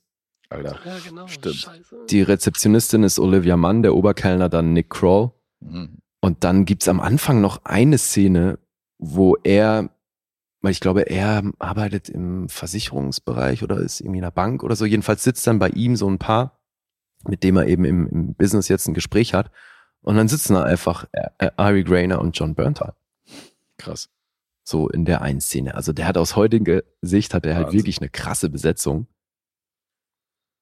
Olivia Mann hätte für mich gereicht, aber der Rest ist auf jeden Fall auch ganz cool. Ja, ach, Mila Kunis schadet doch auch nie. Nee, schadet nicht. Und in der Szene mit James Franco und Mila Kunis, weil die dann eben irgendwann bei denen in der Wohnung auftauchen, gibt's eine sehr schöne Heat-Referenz, weil James Franco dann zu Mila Kunis sagt so, pack alles ein und äh, don't get attached to anything you can't leave in, äh, wie war das? 30 seconds. Mhm. Ja. Schön. Nee, warte, ich hab's mir mal aufgeschrieben. Don't let yourself get attached to anything you're not willing to walk out in 30 seconds. Das ist halt ein Heat-Zitat, so fand Mhm. ich sehr nett. Ja, also ich habe den sehr gerne wiedergeguckt. Ist echt ein cooler Film. Der macht Spaß. Geil. Danke, Mhm. Drew. Hat 55 Millionen gekostet, das Ganze, und über 152 eingespielt. Also auch das hat funktioniert. Cool. Und äh, ja, mehr, mehr kann ich nicht zu sagen, außer die Zahlen. Die sind allerdings gar nicht so gut. 6,3 gibt's auf IMDb, Metascore ist bei 56. Auf Rotten Tomatoes von der Kritik 6,1 im Schnitt und das Publikum ist bei 3,4. Das sind gerade mal 55% Empfehlung. Letterboxd 2,8. Das ist ja eher verhalten. Eher Durchschnitt. Aber ich mochte den auch. Also von mir kriegt er eine 7,5. Mhm. Damit trage ich mich mal ein. Ich fand den ganz gut. Hast du da noch Punkte, Alessandro? Kannst du dich noch erinnern an den, oder? Ey, ich würde den auch so 8,5 geben wieder. oder 8,5. sowas, Ne? Ja, aber das ist ein richtiger Spaß. Ist die Nacht, die Atmosphäre ist cool da in New York Ja. und sowieso. Ja, die die Chemie UBC. zwischen Tina Fey und Steve Carell ist halt eine Eins. Ne? Es geht die, irgendwann sind sie dann da bei diesem Politiker und der hängt in einem Stripclub ab und deswegen müssen sie dann da in das Separé, in diesem Stripclub. Und er sagt halt, hey, wenn ihr hier bleiben wollt, müsst ihr tanzen. Hm. Und dann müssen die halt tanzen. Und das war natürlich, das ist natürlich eine von diesen improvisierten Szenen, ne, wo es keine wirklichen Angaben gab. Der Re- Regisseur hat dann immer nur irgendwelche Obszönitäten gerufen, um die halt in eine möglichst peinliche Situation zu bringen. Mhm. Und dann müssen die da aber halt so einen improvisierten Semi-Strip hinlegen. Und das ist natürlich schon geil. Oder es gibt halt auch voll oft so improvisierte Repliken, wo du ja dann in, am Ende in den Outtakes auch noch das ein oder andere Ding hast, was Mhm. natürlich auch mal ganz cool ist. Und da siehst du dann halt, gerade bei Situationen im Restaurant, wo dann Tina Fey halt irgendwie 20 verschiedene Repliken improvisiert raushaut. Also man merkt dann eben bei den Leuten schon auch so, wie fit die in ihrem Comedy-Fach sind. Ich meine, bei Steve Carell kennen wir das natürlich auch aus Anchorman und Co., wo die ja auch so arbeiten. Hm. Aber das ist halt schon geil, Alter, was die zum Teil für Sachen raushaut, wo sich halt auch ein Steve Carell nicht mehr beherrschen kann. Also Tina Fey schockt. Ja, dann war das doch ein guter Tausch. Ja, wobei, also Von ihm los. Bodat finde ich garantiert nicht weniger lustig. Hm? Ja, Gast darf anfangen zu tippen. Ich sage eine 8. Mhm. Ja, sage ich auch 8. Tja, dann liegt ihr doch beide richtig. Acht Punkte it is. Schön. Ich bin ein offenes Buch. Kein Klingeln. 7,5, 8 und 8,5. Alle drei verschiedene Punkte. Mit Durchschnitt. Ja, aber doch alle nun wirklich wahnsinnig nah beieinander. Ja, ja, voll. Und deswegen können wir ja offensichtlich alle diese Kritiken nicht so richtig nachvollziehen, weil das ist ja, klingt ja schon wahnsinnig durchschnittlich. Ja, Ja, kam, besser weg als, kam besser weg als Brick hier von, von Fepse. Sollte Ju lieber die Lose reinschmeißen, Fepse. Was sagst du? äh, Frage ist, ob sie den gesehen hat. Naja. Ja, aber jetzt geht's gleich weiter mit Raten, weil jetzt haben wir einen gemeinsamen Film. Ja. Und da müssen wir im Vorfeld raten. nächster Film, nächster Supporter. Grüße an Olli. Glückwunsch zum Sieg beim Punkteraten. Der nächste Film geht an dich. Und äh, welche Reihenfolge? Du, es gibt keine äh, Reihenfolge. Alessandro liegt aktuell vorne. Also wenn er will, kann er gerne vorlegen. Ja, kann ich machen, kein Problem. Äh, Tangerine geht's jetzt, ne? Ja, Tangerine, ja. Tangerine. Okay. Ja, es ist halt mega schwer, weil das wieder so Filme sind. Ich meine, das war, den wir besprochen damals in der ersten Folge, als ich da war, von, glaube ich jedenfalls, oder zweite vielleicht, Koreeda, Nobody Knows. ja. Der geht für mich so ein bisschen in die Richtung auf, so, ne? So amerikanische Version. Dann, ähm, vielleicht ein bisschen Das anders. ist mal ein interessanter Vergleich. ja. Dann, äh, verarsche mich jetzt ja, ne? So nein, nein, überhaupt ne? nicht. War Okay, ernst okay. gemeint. Finde Ich- ich, schon. Finde ich gerade, Nein, nein, ich, ich finde es gerade super interessant. ich glaube, ich weiß, was er Okay. meint, ja. Ja, ich auch, aber ich wäre halt aus der Ecke nie darauf gekommen. So, deswegen finde ich ganz Okay. Ähm, und den fand ihr damals zum Beispiel nicht so gut. Mhm. Jetzt aber, wo ihr gar nicht drauf kommt, kann es auch heißen, dass ihr den auf jeden Fall War das ein Hinweis? schlecht findet und so. Es ist mega schwer, Alter. Es könnte sowas von 4 sein, es könnte auch sowas von 8 sein. Also nicht 8, glaube ich, nicht so 7,5, sowas in der Richtung. sie. Ich sag jetzt einfach, die Mitte, Lee ist einfach 6, wenn das die Mitte ist von dem, was ich gesagt habe. Und sage ich auch einfach 6. Was soll ich da sagen? Ich weiß echt nicht, überhaupt Mhm. nicht. Mit dem ist echt schwer. Okay. Ja, ich habe mir hier im Vorfeld Punkte notiert. Was steht denn da bei dir? Ich habe dich seltsamerweise, weil ich krieg's jetzt nicht mehr so ganz rekapituliert, aber das, ich werde mir da schon was bei gedacht haben. Ich sehe dich hier bei sechseinhalb. Mhm. Mhm. Und Alessandro traue ich eine sieben zu. Also Traurig, heißt so, dass er vielleicht. Okay. Recht ähnlich. Wortwahl. Ja, ist tatsächlich nicht leicht.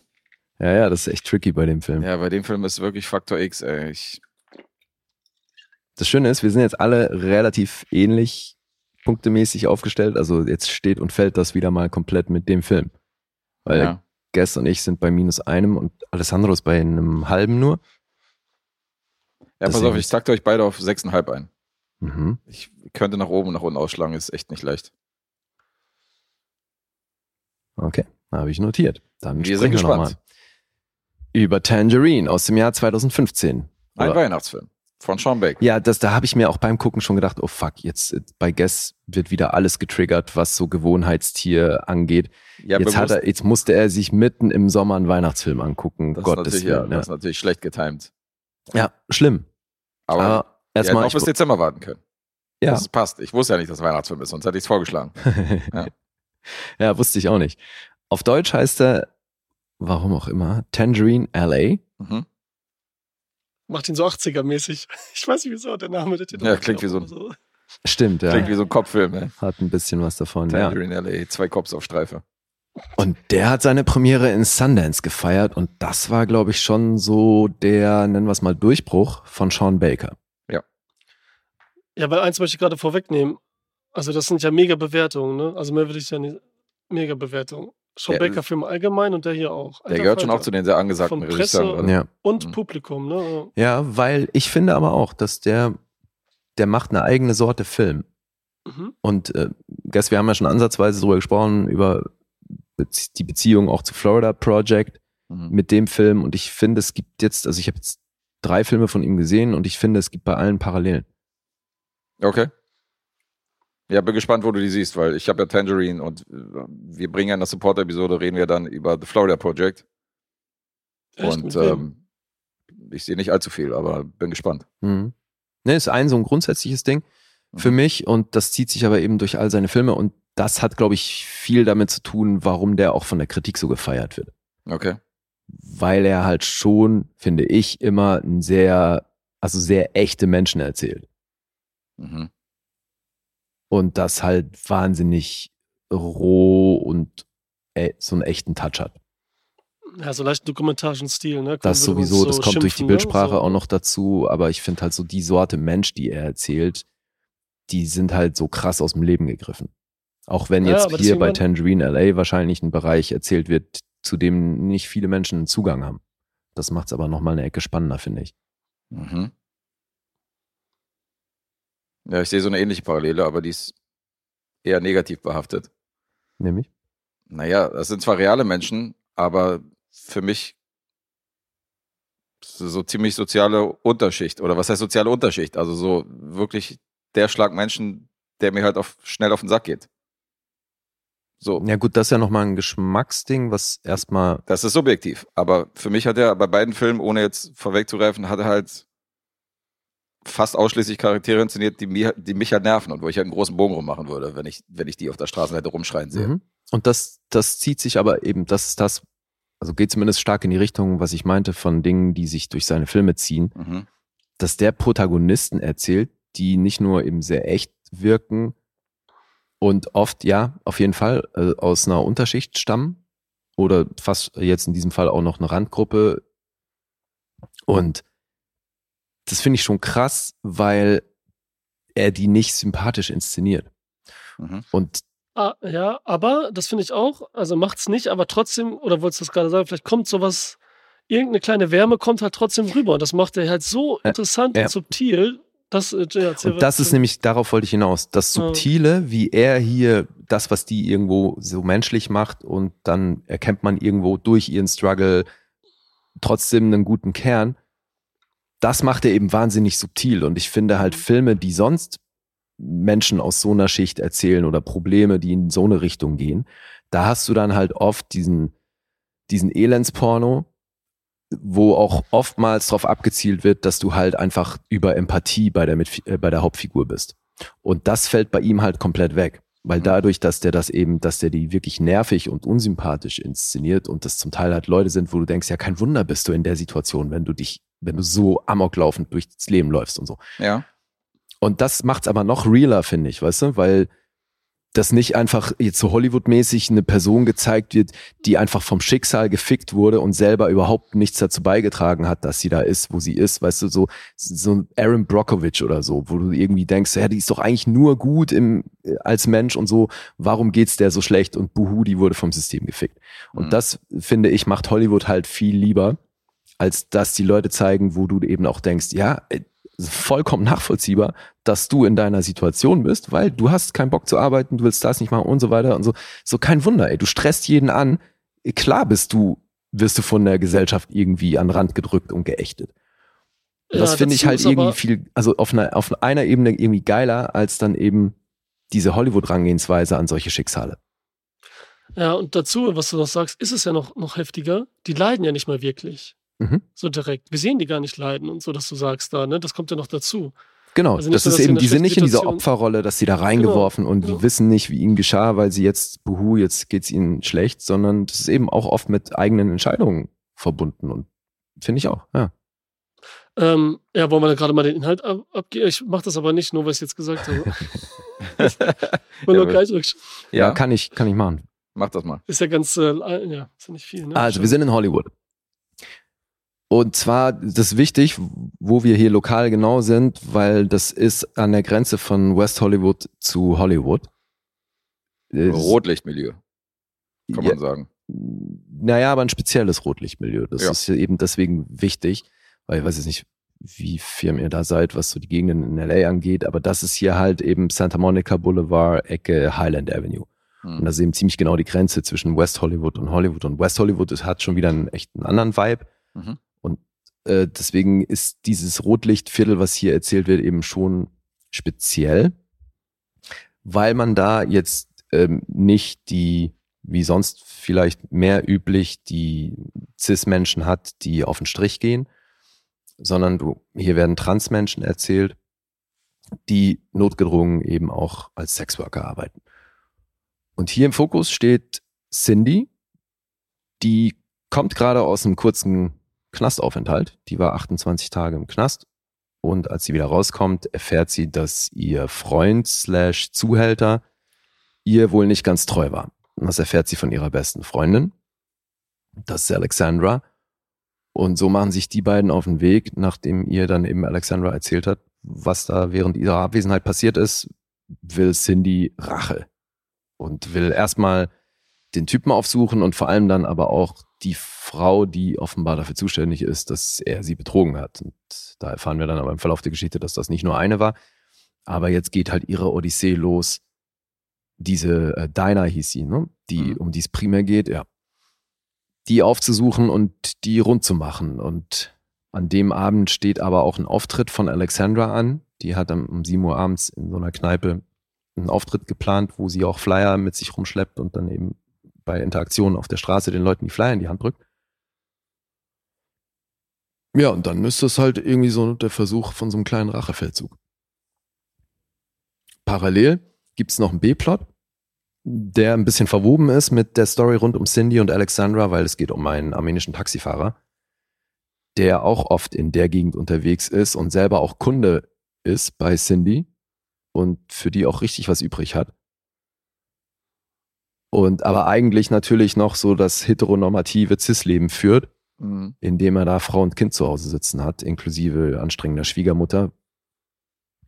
Der war Armenier, ne? Ja. Ja. Ja, und das alles sehen wir eben an Heiligabend. In Hollywood. Das über eine Stunde 28. Und wichtig dabei, was die Bildsprache angeht, mit iPhones gefilmt. Ja, Oh, echt? Okay. alles mit dem iPhone gedreht. Ja. Damals halt noch iPhone 5 und also irgendwie schon auch geil, ne, dass sie dann halt da einfach diese Cliplen diese Cliplinsen drauf gemacht haben, dass du so einen anamorphischen Look hast. Mhm. Gab's ja früher und mittlerweile also auch immer noch bestimmt, dass du halt an die iPhone-Kamera einfach noch eine Linse ranklippen kannst und dann halt echt mit einer App gefilmt und nachbearbeitet und fertig. Mhm. War natürlich durch das äh, geringe Budget geschuldet, aber ich glaube, da hat er so ein bisschen aus der Not eine Tugend gemacht. 100.000 waren es, oder? Ja. Neben Dreh. Mhm. Was der Film gekostet hat, ist natürlich ein Witz. So, jetzt finde ich das hier schon auch recht wichtig, auch wenn die keinen Credit bekommen haben, weil als Autoren sind hier Sean Baker und Chris Burgock gelistet, der eigentlich bei all seinen Filmen mitgeschrieben hat. Mhm. Ich glaube, es ist schon echt wichtig zu wissen, dass die beiden Hauptdarstellerinnen hier sich auch stark mit eingebracht haben, wenn es um die Dialoge geht. Weil ich finde auch hier, man hört, dass das nicht ein weißer Cis-Mann geschrieben hat.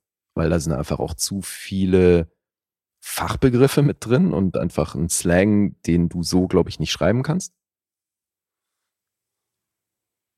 Und ich finde so, gerade weil hier eben echt anstrengende Charaktere erzählt werden, die Cindy ist ja nur am Labern und rumschreien und beleidigen und so. Und ich glaube, sowas zu schreiben, wäre nochmal eine andere Liga.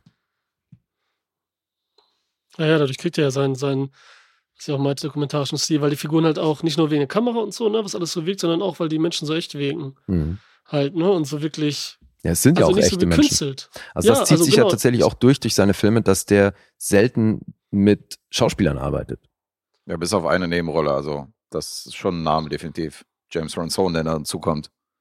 Den, den mag ich ja gerne, weil ich kenne ihn ja aus How to Make It in America und hat zum Mhm. Beispiel den Sohn von John Travolta in The Valley of Valiance gespielt. Ja. Diesen, diesen hitzköpfigen Cowboy. Den ne? kennt man auf jeden Das war hier Chester, der Zuhälter. Das war Chester, der Zuhälter. Ja, der ja, ja, dieser Jack. Gyllenhaal äh, in äh, Verschnittsstyle. Ja, der, der hat tausend Der ist Horrorfilmen cool. mitgespielt. Ja, was ich aber so krass so finde, ist, der war für mich hier schauspielerisch das Lowlight in dem Film. Ja, der hat, der hat aber, ich fand, das war ein Störfaktor halt Ja. so. Weil Der man ich nicht ihn gut, kannte auch unter anderem und vom Spiel her so alles. Der Mhm. wirkte eben Ja. unecht in dem ganzen Scheiß. Ja, das ist das, was Deswegen, Alessandro ne? meinte. Vielleicht auch, weil man weiß, das ist ein Schauspieler und weil man weiß, man kennt den aus anderen Filmen. Dadurch wirkt er nicht mehr so Nee, ich in habe dieses dem, reale Szenario eingebettet. Aber ich auch hab dem so, diese ja, Mannerismen nicht abgekauft, die er sich da. Mhm. Also es ist so ein bisschen Ja. wie, sehr so stellt sich ein White Boy halt einen Pimp vor. Also Ja, Hat der er nicht gesagt, Seite, dass er sich an James Franco Ja, orientiert hat in, das- in Spring Breakers? das wiederum kann man dann erkennen, Das- aber das hat der Sache ja nicht unbedingt geholfen. Mhm. Look at my Nee, shit. aber Look at auf der anderen Seite könnte man dann sagen, er ist eben wirklich das, was er ist, so ein Loser, so ein Billiger, der versucht da irgendwas hinzukriegen und eigentlich ja, da dann funktioniert es, ja. Ja, Aber der ist für, mir ich weiß nicht, so für ein manche, bisschen, aber für uns anscheinend nicht so, ja. ja, ein Der bisschen wirkt halt wie ein. Störfaktor. So. Ja, ey, sonst die Mädels, ne, was du jetzt ein paar Mal erwähnt hast mit dem Rumschreien auch, ne? Wenn die, also wirklich da, oder die anderen fertig machen und wie sie mit den anderen umgehen, ob es eine Polizei ist oder eben mit, mit Kunden und so weiter. Ey, ich musste mich manchmal totlachen zwischendurch, ne? Ich habe so ganz ehrlich gelacht, so überraschend und so, ne? Ich Es war so mega sympathisch, witzig, immer im Kontrast aber auch zu diesem nervig und so, ne? Weißt du, du findest so nervig, aber irgendwie dann so, hast lernst du die auf dieser kleinen Filmreise und lernst die so ein bisschen kennen und hast dann auch Spaß dran, so äh, letztendlich, ne? Mhm. Äh, Ja. Und wie gesagt, das alles, was du erzählt hast mit den, wie es inszeniert ist und wie diese Menschen da nahegebracht werden und irgendwie dann doch nicht, also nicht gekünstelt nahegebracht werden, auf eine ganz besondere Art und Weise. Das dann zu verbinden, aber trotzdem mit, mit, mit, wir machen ein paar schöne Bilder zwischendurch, so warme, ne? Die so, so, so, so dazwischen geworfen werden. Bei dem anderen Film ja vielleicht noch mehr Mhm. ähm, könnte einen stören und sagen, so, was ist das jetzt hier für ein Stil und so, ne? Was willst du jetzt machen, das oder das und so. Aber es ist halt dann eben, das fand ich schön, dass du das am Anfang gesagt hast, eben sein eigener Stil. Der so eine Mische ist, dass man das nicht sagen, das finde ich halt so besonders. Und dass das auch sein Stil ist, weil das so fortführt, was ich jetzt auch nur im zweiten Film dann gesehen habe, wo ich sage, das ist cool. Ja, es Und nicht, dass das man durch. ne? sagt, genau, dass er nicht so sagt, so, ja, er weiß jetzt nicht, was er machen soll oder so. Ne. Das kommt eben nicht und so. Das checkt man, fühlt man, kriegt man mit. Trotzdem ist es insgesamt so, was jetzt vielleicht bei gestern noch mehr ist und so vielleicht, dass ich jetzt auch nicht sage, wow, was für ein toller Film oder so, weißt du? Oder dass ich sage, obwohl ich das anerkenne, alles, was da passiert und auf welche Art und Weise. Mhm. Und dass er trotzdem existieren muss, ne? Dass ich die Existenz cool finde, ne? Würde ich dem Film zum Beispiel nie so viel Punkte da, was hat der da, 4,7 oder so bei Letterboxd? Oder war das der andere noch mehr? Egal. Das ist schon, schon geil, aber natürlich auch, why not? Und so. Dann noch das Thema, was nicht nur, es wird auch einfach selten gefilmt, ja, sowas in der Richtung. Ja, das kommt dazu. was Also das, viele nicht begegnen, genau, es wird Ja. auch kaum so behandelt eigentlich, ne? Jedenfalls nicht auf diese Art und Weise, sondern immer mit dem so, it's crazy shit oder so, ne? ja, vor allem das ganze Trans-Thema. Also ich meine, wir sind jetzt 2015, das ist jetzt heute, kriegst du kaum noch ein neues Format, wo nicht auch irgendwo Transmenschen eingebaut werden und Inklusivität ist ja ein viel größeres Thema mittlerweile, aber hier halt diese beiden Figuren in den Fokus zu stellen mit dem ganzen, mit der ganzen Welt, die damit dranhängt, wo halt einfach die meisten Leute in unserer Gesellschaft wenig Zugang zu haben. Und Das- das finde ich, ich finde auch, also sein, sein Style, dieses eigentlich hässliche Szenario in so eine schöne Optik zu packen, also auch wenn das jetzt hier eine iPhone-Optik hat, aber allein das Licht, da ja auch der Filmtitel, dieses Tangerine, diese, diese Farben, die du hast bei so Sonnenuntergang in LA und so, das ist ja eigentlich total schön. Und das aber halt in einem Umfeld, was halt nicht schön ist. Und das zieht sich aber irgendwie auch durch, finde ich, durch seine Filme. Dass das so kollidiert, weißt du, dass der eigentlich eben fiese Geschichten in, in so eine schöne Optik packt. Ja, es ist halt auch so, ich meine, da sind so Sachen, ne, die wollen ja diese Konzerte abends, Konzertauftritt, ne, wenn sie da singt, Alexandra. Ja. Und auch so, ne, dass man so einen Punkt hat, ne, weil hier wird auch nicht viel erzählt. Also viel Geschichte, hier ist ja kaum Geschichte drin, so, das muss man auch sagen. Deswegen auch noch so ein Vergleich, so, genau wie im Florida, Florida Project. So eine richtige Story ist ja jetzt nicht hier, wo du sagst, so, das war eine geile Story. Es ist ja wirklich so was Begleitendes eher, so, Mhm. gut, die Rache jetzt vielleicht, ne, das ist so ein bisschen größer, aber es ist ja auch was, was eigentlich nirgendwo hinführt. So, ne? Also es ist so ein bisschen mehr eine GZSZ-Folge gefühlt. Okay, jetzt, äh, ich darf einfach nicht zu viel Beispiele nennen, weil das auch mal nicht das ist, was ich wirklich denke. Auf jeden Fall ist es Aber so. Für dich ist es mehr Soap als Doku? Nein, nein, das meine, siehst du, ich hätte das nicht sagen sollen. Egal, vergiss das einfach, ich habe gleich gesagt. Was ich sagen wollte ist, Okay. dass da auch dieses Singen am Abend, ne? Mhm. Wo man dann ja, ist man überrascht? Ich weiß es nicht, ne? Sie singt ja gut, Mhm. ne? Sehr gut und so, sehr berührend, sehr toll. Und man denkt ja vorher, hat man ja, denkt man eher an sowas, ähm, Alter, jetzt fällt mir der Name nicht ein. Was ist denn das nicht äh, Drag Queen-mäßige, wie sie auch vorher genannt werden manchmal. Ich bin keine Drag Queen und so, ne? So dieses eher so pompöse, musicalhafte, keine Ahnung, so ein bisschen mehr lächerlich ist auch falsche Wort, ne? So ein bisschen dieses drüber eben, was der Film auch sein könnte, aber nicht ist Mhm. dass dann dieses, wie dieses Seele-Ding rüberkommt und so, ne? Da ist man wieder überrascht. Dann ist es irgendwie traurig für sie, aber irgendwie auch nicht so extrem, auch nicht so wieder bemitleidend, weil da kaum Leute sind, sie nicht da war, die Freundin und so. Ich weiß, es sind viele Stationen, haben mich irgendwie dann doch berührt, aber immer so, auch nicht so extrem, ne? Eine kurze Zeit. Was ich aber wieder nett finde, weil es nicht so in eine, dein Herz bohren will, mit so Mhm. billigen Hollywood-Tricks, wie wir genannt haben. Ne? Also, ja, eben, das das mein, hat so eine ganz besondere Art. ja. der, das finde ich halt auch eben. Also entweder fühlst du das oder nicht, aber der holt dich halt nicht mit so billigen Tricks, wie es eben Hollywood ganz gerne macht, finde ich. Was auch nicht schlimm ist, ne? Ist ja auch cool. Ne? Also, Ja, aber fände ich Das halt kommt. eben, also man muss halt schon auch gucken, dass man irgendwie dem Thema gerecht wird. Ja, das Thema ist ja halt, äh, Also da wird ja auch schon direkt. Und was, was haltet ihr von, mit dem Taxifahrer, die Story? Das sag mal Guess, ey, was sagst du? Du findest ja scheiße, ne? Habe ich rausgehört. Ja, Okay. also, weil bei mir überwog dieses, dieses nervige Gefühl, okay, dass, das ich, dass ich den Film halt super hysterisch fand und äh, halt mit den Hauptcharakteren null anfangen konnte, weil dieses äh, Bitch, I'm gonna fuck you up. Äh, bitch, shut the fuck up und so hin und her. Und dieses Bitch so in jedem, in jedem Satz, weißt du, schreit sie halt irgendjemand an. Und äh, ich finde grundsätzlich diese Art von Film finde ich interessant, weil du wirst so in einer Nacht so stundenlang begleitest du praktisch die Leute auf so einer, das hat so ein bisschen was von Pusher, jetzt um andere Tonalität zu nennen, weißt du, du die Kamera lässt ihn ja nicht los. Du bist ja ständig irgendwie bei ihm Mhm. dran. Oder so eine Filme wie Go zum Beispiel von Doug Lyman ist auch so ein Ding, was so in einer Nacht spielt und wo du Mhm. so, wo du so eine Odyssee machst. Und, äh, Oder ja- Date Night zum Beispiel, ja. ja, genau. Zum Beispiel, ja, im Comedy-Format passt. Und ich bin ja großer LA-Fan, insofern hast du hier natürlich auch viele Seiten von LA gesehen und so und den viel halt aus einem, aus einem anderen Bezirk, wie Lee schon meinte. Also teilweise ist bei LA so, dass du wirklich bei einer bestimmten Kreuzung hast du eine komplett andere Welt. So, Mhm. weißt du, da unterscheiden sich ja die Bezirke extrem. Ja, eben. Ja. Und äh, ich mochte einzelne Szenen, ich mochte äh, teilweise den Look, wie er aussah, aber trotzdem ging er mir super auf die Nerven und super auf den Geist, weil ich hier mit den Charakteren null mitfühlen konnte, sondern einzelne Szenen halt cool fand, wie zum Beispiel die Schwiegermutter sich aufmacht, um äh, den Sohn zu konfrontieren Den und so. Teil fandst du cool. Ja, das sind halt so einzelne Momente, da kam wenigstens sowas wie Spannung auf, oder wo ich gesagt habe, okay, bin mal, bin mal gespannt auf die Konfrontation, wenn die ihn dann findet und so, weißt du, so eine Sache. Mhm. Das war witzig, Aber richtig das witzig, Geschrei von ihr, die noch nicht mal weiß, wie, wie die Person heißt, die sie sucht, sondern nur irgendwie hört, fängt irgendwie mit D an und ich weiß nicht, wie die heißt. Und dann sucht sie irgendein Mädchen mit D und zieht durch LA und fragt jeden, ob die irgendwie eine Dora, äh, Danielle oder, oder Didi kennt und so, wo ich denke, ey, ehrlich? Ja, Und das Ganze ah, wirklich schreiend und fluchend und äh, nee, Ah, fuck, Bitch den dies und Film Bitch nicht das. verstanden, Alter. ja. Ich habe den Film nicht verstanden. Nein, ohne Scheiß, weil ich finde, die Art, wie die sprechen, die unterfüttert halt die Charaktere so krass. Weil ich bin ja bei euch. Der Film funktioniert nicht über die Handlung, Mhm. weil da ist dazwischen auch Leerlauf, obwohl hier permanent sich fortbewegt und rumgeschrien wird.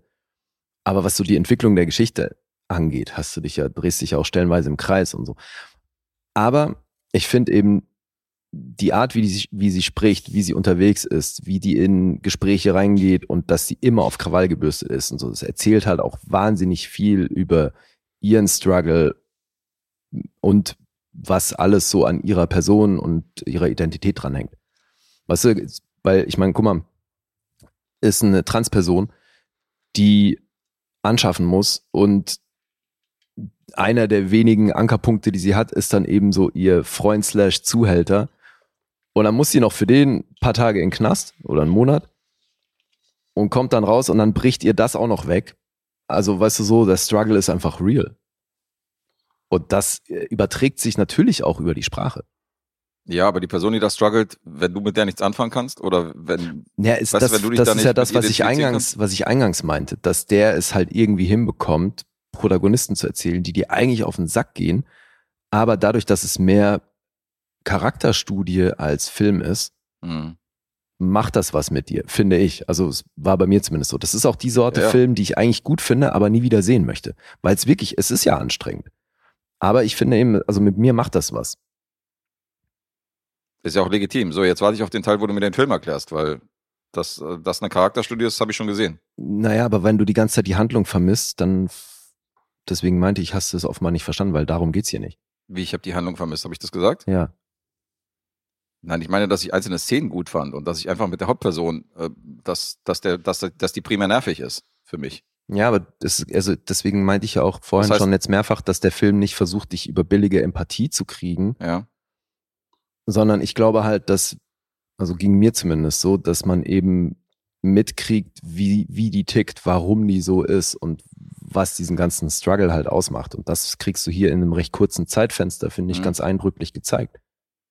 Aber das schließt ja meine Meinung nicht aus. Also, das heißt ja nicht, dass ich nicht nachvollziehen kann, warum sie so nervig geworden ist, warum sich so eine, so eine, äh, so eine, so ein Schutz aufgebaut, so eine Schutzmauer und so weiter. Ja, aber du kritisierst, dass du bei der Hauptfigur nicht anknüpfen konntest und dass du die nur nervig fandest.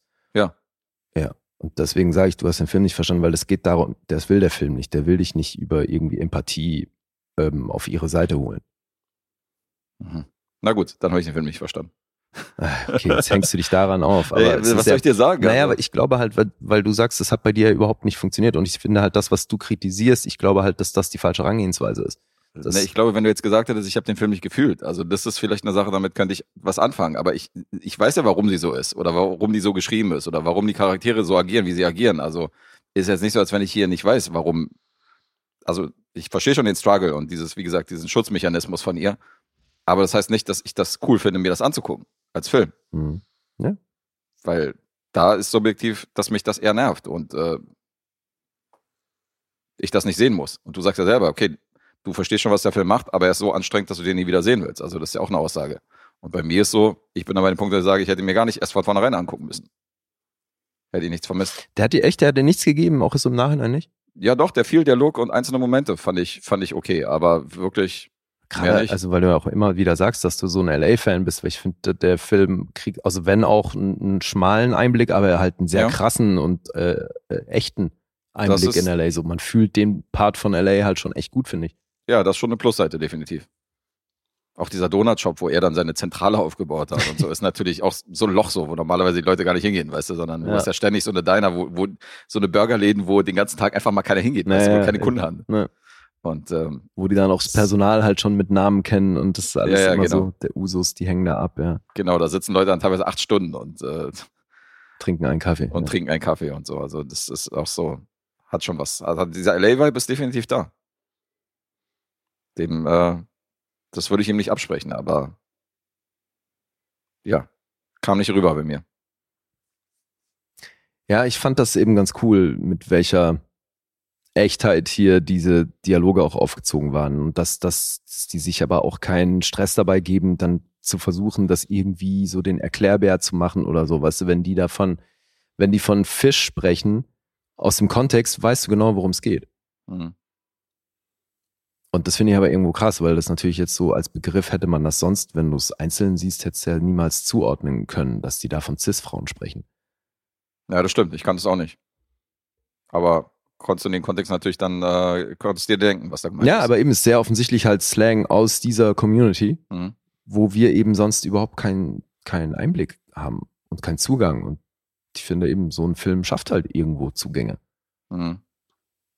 Und das rechne ich dem schon irgendwie hoch an.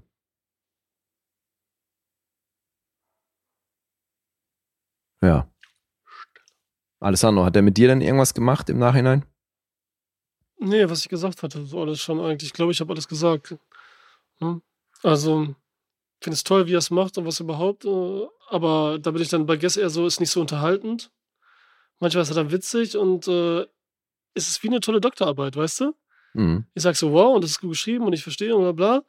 Aber ich habe jetzt keinen Spaß dran, eine Doktorarbeit zu lesen oder so. Weißt du, so ein bisschen so die Richtung, ne? Mhm. Da, jetzt im übertriebenen Sinne, ne? Also ich habe die jetzt nicht, wer weiß wie bewertet, aber um das klar zu machen. Klingt, als wärst du Ja, und die. Frage ist natürlich auch, ja, die Frage ist auch halt, ne, du sagst jetzt, er gibt Zugänge und es ist toll, dass er es macht, aber Frage ist auch, sucht man nach diesem Zugang? Ne? Also jetzt dann, wenn man den gucken will. Und über- Ja, ich mein, das ist stimmt. Das, das ist wieder, ist halt die Frage. ne? Ja, ist wieder einer dieser Filme, wo man vielleicht im Vorfeld, also wo es ganz gut wäre, im Vorfeld zu wissen, worauf man sich einlässt, weil da muss man natürlich in der Stimmung für sein. Mhm. Ja, eine Stimmung, beziehungsweise vielleicht auch überhaupt ein Interesse, weil ich kann mir vorstellen, ich habe den ja ausgesucht, ne? Ihr habt mir ein paar vorgegeben Mhm. und ich habe einfach das Cover schön gefunden und den Namen. Ich Mhm. habe überhaupt nicht geguckt, von wem das ist, was das ist, auch nicht, worum es geht. Äh, nur ich Florida. Project kannte ich halt so, ne? Also da dachte ich, okay, das ist auch so ein bisschen wieder eben Slum-mäßig, was auch immer und steht Familie und alle am Arsch und überhaupt Mhm. keine, was weiß ich. Mhm. Was jetzt auch nicht so, ne? Aber reden wir nachher drüber. Äh, und wusste halt nichts. Hab den jetzt dann geguckt, wurde so mitgenommen auf dieser Reise und wie du sagst, alles, was du gesagt hast, bla bla, passt alles. Aber es ist halt auch kein, ne? Also ist nicht unterhalten. Du musst ja auch nicht immer unterhalten sein. Du sagst ja selber, du würdest nicht normal gucken, aber bist dir, bist dankbar dafür, was er dir gegeben hat und den Einblick und wie echt der ist. Ja. Und dass es eben auch so echt macht auch und so, ne? Und ohne Vergabe. Das ist halt ein besonderer Filmemacher auf jeden Fall. Ich bin, bin jetzt gespannt auf die anderen Filme noch. Mhm. Also ich will jetzt unbedingt die anderen Mhm. noch sehen. Das ist auch wieder so komisch.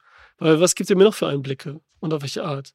Die auch vielleicht mit ihm zu tun haben. Ich habe mir seine Bio nichts, habe ich mir durchgelesen. Und so auch hier zu dem Film jetzt nichts, weil ich da dachte, den machen wir zusammen, das macht ihr bestimmt. Mhm. Da muss ich ihn auch noch alles da reinballern.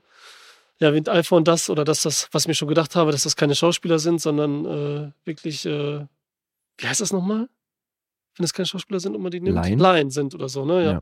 Genau, dass das eben so eine Richtung ist, wie Guess halt von meinte, hier, ähm, Pusher und so, Mhm. wo das ja auch so ein bisschen so in dem Stil alles bla bla. Dadurch hat er natürlich diesen real Touch, den das ist ja schon, das sorgt ja schon für eine besondere Atmosphäre. Ja, ja. Ja, man ist auch schon froh, wenn man so die Polizistin zum Beispiel, die übergewichtige Polizistin, Mhm. die nicht die hübscheste ist und so. So Menschen siehst du nie in einem Film, schon gar nicht aus Hollywood und so, weißt Ja. du? Schon das allein, das gibt einem irgendwas. Das macht schon ganz anders, diese Szene. Die macht Ja. die so anders und wie sie das sagt. Ich weiß nicht, ob das eine echte Polizistin war oder so, ne? Geht wahrscheinlich nicht, keine Ahnung. Oder mal, aber das ist auch schon, das ist eine gute Szene auch. Ja, in Hollywood ne? wäre die Polizistin von Jenna Ortega gespielt oder von, Ja, ja, genau. äh, von Asa Ja. Gonzalez oder so. Mhm. Mhm. Zum Beispiel. So. Das wirkt aber trotzdem alles eben nicht äh, dauernswert, okay, was ist das jetzt für ein und so, ne? Oder, sondern es wirkt halt gut. Es wird Mhm. echt gut. Aber ich war von der, also von der Herangehensweise, was die Basis angeht, war ich genau so wie bei dir. Also ich wusste nicht, worum es geht. Mhm. Ich habe das Plakat gesehen, der ist auf der Schneiderliste, deswegen habe ich den auch auf meiner Watchlist gehabt. Ich Ach so, wusste nicht, was für ein Film okay. das ist, worum es sich handelt. Florida Project wiederum im Rahmen des Oscar-Renns, da hatte ich die Story im Kopf und weiß ungefähr, äh, was da die Handlung ist und äh, worum sich der Film dreht. Aber hier hatte ich wirklich null. Ja, witzig. Ja, Null Der wurde mir echt von vielen Kollegen schon damals empfohlen, weil er so in Independent-Kreisen hat er, hat er halt echt ein bisschen Furore gemacht. Mhm. Und weil der auf Festivals ja auch echt erfolgreich war, also ich habe da aus so meinem Umfeld eine Menge gehört damals. Ja, der hat ja aus den 100.000 hat er 840.000 gemacht. Also ist jetzt, ist jetzt natürlich nicht viel, aber wenn du siehst, was er aus dem Budget gemacht hat, ist natürlich eine ordentliche Marge. Ja, ich habe sogar fast nochmal 100.000 mehr. Also ich 935 oder 936.000. Okay. Aber eher klar nicht die Welt, aber für so einen Festivalfilm, also ich kann schon nachvollziehen, dass die danach halt auch irgendwie so den gefördert haben oder dass da ein Auge drauf gehalten wurde, was der noch macht. Wurde er wirklich von Film zu Film größer. Ja, ja, eben, Mhm. ja. Ja, überleg mal, Willem Dafoe, das nächste Ding und so, okay, Ja. aber ey, das ist nämlich auch, wo ich dann Angst hatte. Also ich fange den Film an, Tangerine, und dann, okay, jetzt haben wir hier Transdarm oder was auch immer, äh, Transperson, und jetzt kommt sowas wieder. Ne? Ich will jetzt nicht nochmal erklärt haben oder eine Ich-Findung haben und so. Und das ist halt auch so geil hier. Hier geht es nicht darum, äh, wie die zu was geworden sind oder dass sie selbst finden müssen. Nein, das sind einfach die, die sie sind. Ja. Und lernen halt eben so ein kleines Stück da kennen. Und das war auch so befreiend irgendwie dann, ne? Das, Ja, ist das so, ist- als würdest du eben diese Origin-Story zehnmal sehen von Spider-Man oder von Batman und so, ne? Ja. Anstatt jetzt mal ein Dings zu sehen, wie er äh, äh, Leute rettet. Ja, und äh, allein deswegen habe ich halt auch größten Respekt vor dieser Art Filme zu machen, weißt du, weil das nicht nur wegen der Inklusion, sondern dass das halt auch einfach mit so einer Selbstverständlichkeit erzählst du hier Transperson und es wird eben nicht in Hollywood hätten die jetzt groß ihren Weg erklären müssen und ihren Struggle und das ist hier aber einfach gesetzt, Ja, da wäre so ein Oscar-Drama geworden mit von A bis Z. Ja. Mhm. wo es dann eben um den ganzen Weg geht und hier ist wird es so beiläufig äh, was äh, bei Alexandra heißt so, ach so, ja, cool, okay, Hormone so langsam zeigen die Wirkung, so wir sehen deine Brüste. Da wird halt ganz beiläufig auf dem Weg erzählt, dass die eben beide in, in Hormonbehandlung sind und dass das ein ganz normaler Weg ist und wie weit die da schon sind und so. Gerade dann eben auch mit dieser Fischdiskussion und all sowas, aber halt eben mit einer Beiläufigkeit, weil es darum nicht geht. Mhm. Das ist auch so geil, wenn sie, war das Cindy, war das Cindy oder die sagt so, äh, die anderen verprügelt da den Typen und sagt so, ich habe auch einen Schwanz und so, ich war nicht fertig und so. Das war irgendwie so, äh, es sind schon witzige Sachen dabei gewesen, Ja. wie diese Art halt, weil die so, Ja, ja, so Alexandra echt war das. wirkt, ja. Ja. Das war schon lustig, ey. Ja, ich fand's auch, also wie wir schon gesagt haben, bis auf den einen Herrn, äh, alles Leute, die hier ihr Debüt gegeben haben, größtenteils zumindest. Und ist euch jemand schauspielerisch positiv aufgefallen? Ach, schauspielerisch habe ich hier nichts auszusetzen. Das ist jetzt Also eine ich Frage, mochte, ich mochte ihn, den Armenier, wie er ihn gespielt hat. Hm. Das, äh, der war gut und äh, die beiden waren auch gut. Ja, ich fand Ich Mia Taylor als Alexandra nochmal eine Ja, ganze Ecke sagen, besser. dann Als, Ja, Cindy. und da hat's mich auch nicht gewundert, dass die dann tatsächlich da auch eine Karriere draus gemacht hat und dass die jetzt noch arbeitet, während wohl, also. Kitana Kiki Rodriguez, die Cindy spielt, die ist ähm, sehr schüchtern, was das angeht. Die hat sich auch danach komplett zurückgezogen. Also die hatte wohl keinen Bock auf Rampenlicht und deswegen ist das auch der einzige Credit, den die hat. Und die haben ja zum Zeitpunkt, als sie gecastet wurden, tatsächlich zusammengelebt. Ah ja. Also die waren Mitbewohnerin. Macht's auch wieder natürlich perfekt. Ja, und der ist halt auch gezielt in die Gegend gegangen und hat die da auch in, in so einem Zentrum ähm, gefunden. You wanna shoot the movie with me? Ne? So ein bisschen. Mhm. I make you famous. Ja, die Filme sind beide bei Prime. Wenn ihr da so, äh, ich weiß nicht, Good Movies Channel und Arthouse Channel, wer den noch nicht abonniert hat oder so, die kann man da beide, sind zwar beide, glaube ich, in der V. äh, Wach, also der jetzt, den anderen sprechen wir später. Mhm. Okay. Gibt es da auf jeden Fall. Habt ihr gesehen, Ja. welche Produktionsfirma den Film produziert hat? Nee. A24 war ja cool. Spaß. Duplass Brothers. Ach ja, ja, stimmt. Echt? Jetzt, wo du das sagst, Ach, klar. echt? Egal. Stimmt, von denen Ach, ist es. Mhm. Das ist ja witzig. Schon ganz cool. Ja. Ja, ein bisschen andere Tonalität. Sonst ist mehr Comedy drin. Ja, und Dokus vor allem machen die ja auch. Mhm. deswegen- Gerade weil der Film ja auch irgendwo was Dokumentarisches hat. Ja, Schon was ganz ist geil. denn da mit den Duplas? Das sind auch Found-Footage-Filme. Haben die gemacht, zum Beispiel. Echt? Ja, die haben, doch den, oder bin ich jetzt ganz falsch? Mark Duplas, ne? Mhm. Und sein Bruder. Ja. Die, ihr habt den Film nicht gesehen mit dem von den beiden? Den Found-Footage-Film? Da gibt es zwei Teile? Okay. Ich weiß, welchen du meinst. Den Oder rede ich um was ganz sehen. Falsches? Ich, Nein, nein. Hm? Ich bin richtig, ne? Ich bin richtig, Ja, ja. ne? Weil Okay, eben gut. genau, es gibt einen so einen Found-Footage-Film von denen, den wollte ich tatsächlich auch sehen. Okay. Boah, der ist, der ist so gut. Aber der ist noch nicht so Ja. alt, ne? Also, Nein, ich weiß nicht von wann er ist, aber äh, dann müsste, das ist ja witzig, weil ähm, ich guck mal gerade, wie der heißt, ja, damit ihr keine. mhm. Ähm, ja, die, die finde ich toll und das ist auch Horror mit Comedy halt so, ne? Mhm. Aber so voll ernst durch Creep heißt er einfach. Creep. Creep und dann haben sie einen zweiten Teil gemacht. Ah. 2014 den ersten, zur Zeit von Tangerine und 2017 den zweiten. Okay, Und sind beide mega. cool. Also wirklich richtig toll. Schreibe ich mir gleich mal auf. Ja, sind auf jeden Fall auch Fans von, vom Indie-Kino. Das war nicht Bad Milo auch von denen? Ja, Auch die, die Ja, und er spielt ja selbst den Haupt, die Hauptrolle, ne? Mark Duplass spielt selbst die Hauptrolle auch in dem Film. Jetzt hier Mhm. Creep. Der ist auch gut als Schauspieler. ja, finde ich auch super. Oh, Vor allem krass oh. vielseitig auch. Ja. Also Mhm. wirklich schon von plattester Comedy bis halt richtig ernsten Stuff. Schon Morning Show gut. und so. Hm. Ja, eben, ja. Auf jeden. Ganz gute Bandbreite Das stimmt. Mit seinen Sachen. Ja, okay, habt ihr noch was oder sollen wir Punkte vorlesen? Nee, kann man machen. Okay, 7,1 gibt's auf IMDb. Der Metascore, Alessandro hat schon angesprochen, bei 86. Das ist sehr ordentlich. Whoop-di-doo. Auf Rotten Tomatoes von der Kritik 7,9. Das sind 96% Empfehlung. Publikum ist bei 3,7. Und Letterboxd 3,8. Das ist also auch ganz gut. Mhm. So, große Auflösung. Ich bin bei 8 Punkten. Acht Punkte von Lee. Yes. So, und ihr? 3,5. Ach komm, Guess. Wirklich. 3,5. Oh mein Gott, Alter. Ah. Nix gut, dieser Film. Nix gut. Ich denke auch gerade so, man hätte einfach noch ein bisschen länger dann doch drüber nachdenken sollen, was ihr, wie ihr den findet oder so. Aber egal. Äh, weil das eigentlich. Ne, aber ich dachte war, mit dass meinen du den so 6,5 schon, ich habe echt schon in Betracht gezogen, dass Guest den scheiße findet, aber Alter, 3,5. So wie du eingeleitet hast, dachte ich, okay, Lee wird auf jeden Fall in meine Richtung gehen, weil er wahrscheinlich, weil er wahrscheinlich fest, also weil er, weil er wahrscheinlich das Gefühl haben wird, dass mir der Film auf den Sack ging und, äh, aber das war noch zu Habe ich voll in Betracht gezogen mit meinen 6,5, aber Mhm. dreieinhalb, Alter? Ja. Boah, das ist böse.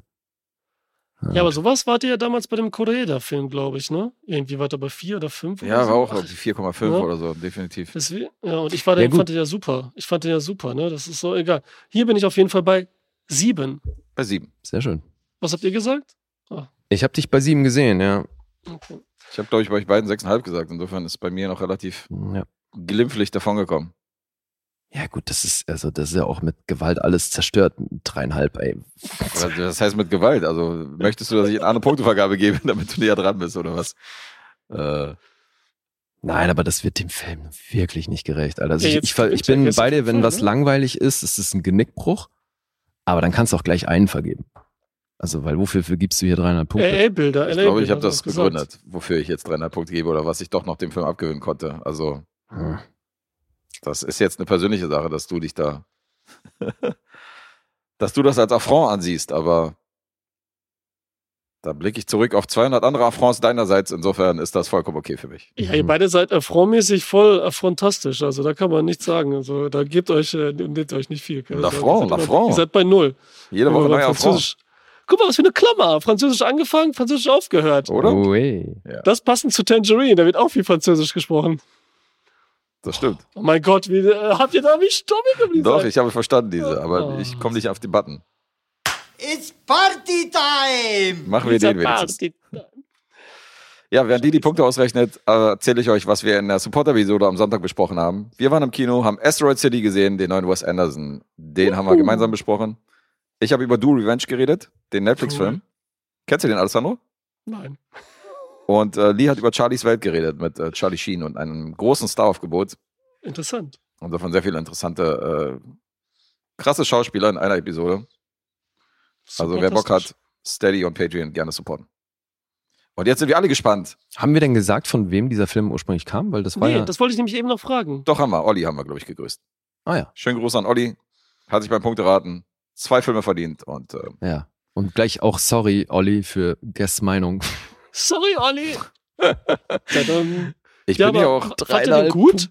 Aber ey, wenn Sag das jetzt mal, mal kein Guess. Thema ab meinerseits ist, was Letterbox angeht, weil, ey, Gods of Egypt, da bin ich einfach mal nach oben, steche ich komplett davor. Die haben nur ein Sterne, anderthalb und zwei Sterne Bewertung. Hier sind alle bei vier und viereinhalb Sterne Bewertung und ich bin halt unten bei anderthalb. Also das ist. ja, aber ist äh, die Frage, ne? So ist genau bei andere Kunst und Kino und, und, und, und, und äh, hier so, so ein dokumentarisches, was weiß ich, näher bringen, das kann man irgendwo einordnen und ähm, bringt eine neue Welt und so. Ja. Und, und äh, gibst du keine Punkte und bei ah, ich bin edgy so heute. Plastikfiguren, die rumfliegen, äh, Edgy. bist du Unterm Strich dabei. bin ich edgy. Nee, Alter, bist du unterm Strich einfach ignorant. Weil du ja, also weil du sagst, Alter. weil du schon gesagt hast, du willst überhaupt keinen Äh. Zugang zu dieser Welt und brauchst da, also kannst da nichts mit anfangen und so. Das also, habe ich überhaupt nicht gesagt. Das habe ich in keinem Satz gesagt. Ich will keinen Zugang zu dieser Welt. Wann habe ich diesen Satz jemals erwähnt in diesem Podcast? Das ist deine dreieinhalb Punkte, die sprechen Bände, Alter. Ah, Was für ein Quatsch. Schnell raus, aus, in die jetzt weg, Fresse von jedem. Cineasten hier. Alter. Aber der Cineast hält die Fahne hoch. Ah, mein Gott. Also ich, Bis, zum ich nächsten, bis ja, zur nächsten billigen Furzkomödie. ja, wirklich. Also Äh. das, da kommen wir dann das nächste Mal wieder drauf, ey. Aber gut, also wir machen unserem Titel aller Ehre mal wieder. Und wieder sind die Protestklanghölzer eingepackt, ja. Also die müssen wir mal langsam Ja, wieder auspacken. skandalös. Also die waren selten angebrachter als jetzt. Ja, die waren schon öfter mal angebracht, aber das stimmt schon. Wir sollen die mal wieder in, in, äh, in Griffweite behalten. Oh, ja, So, wo sind wir gelandet jetzt? Das Publikum ist gespannt. der Witz ist, ich- ja, nee, kommen wir dann in der nächsten Episode zu. Ach so, ja, wir, ist total schade, weil Alessandro hat einen guten Start hingelegt und ist jetzt trotzdem auf dem letzten Platz gelandet mit fünf Miesen, Mhm. weil der halt jetzt einfach mal viereinhalb Miese in der letzten Runde mitgenommen hat. Dicht gefolgt von mir, ich bring's jetzt nämlich auf vier Miese, dank der letzten Runde und Guess ist natürlich da glimpflich davon gekommen und hat jetzt insgesamt drei Miese und damit gewonnen. Mein erster Sieg in diesem Ist Monat. das eine miese Folge? Okay. Ha, so viel miese. mein erster Okay. Sieg. Ich glaube, Alessandro ist es egal, weil selbst wenn er 19 Mal in den Lostopf kommt, weiß er, er gewinnt nie was. Er wird So nie gezogen. Deswegen stört ihn das nicht. Nicht mal an den Haaren. Nicht mal in den Haaren. Ja, ist doch eine gute Konstante. Ja, und wie ihr mitgekriegt habt, wir haben schon geforeshadowed, auch der zweite Film von Olli, ähm, vom gleichen Regisseur, The Florida Project, besprechen wir mit Alessandro in einer Supporter-Episode. Also Yes. Supporter kriegen äh, das volle Paket Mhm. und den vollen Einblick. Und jetzt seid ihr vorbereitet, wie ich zu seinem Frühwerk stand. Vielleicht hilft das ja. Ach, du, jetzt willst du uns doch verarschen, Ich- Alter. ich sag weil da kommt, ja, nee, das ist genau das Ding, weil da kommt jetzt, das, weil Willem Dafoe mitspielt, ist er dann plötzlich bei acht Punkten, weißt du? Willem Dafoe. Willem, mein Lieber. Ey, ich in der nächsten. Folge. Okay, gut. Ja, Vielleicht. Wir werden sehen. Naja. Und wenn ihr das sehen wollt, gebt Geld. Ja, weil Supporter-Episode. Bei Supporter-Episode. Muss dann bezahlen. Richtig. Kurz vor OnlyFans geht er noch zu Patreon. Richtig. Und jetzt bedanken wir uns erstmal bei Alessandro, den wir Ja. für teures Geld auch in die Support-Episode eingekauft haben. Mille grazie. Wir wünschen einen schönen Urlaub und äh, das reguläre Fußvolkpublikum würde ich auch hier nach dem Urlaub nochmal ab und zu hören. Atschi, ja. Vielen Dank. Creme dich ein. Pass auf dich auf. Mache gute Essen. Und äh, arrivederci. Lee, was hast du noch? Ja, ich würde gerne Alessandro das Schlusswort überlassen. Sehr gerne. Okay. Danke, war schön hier.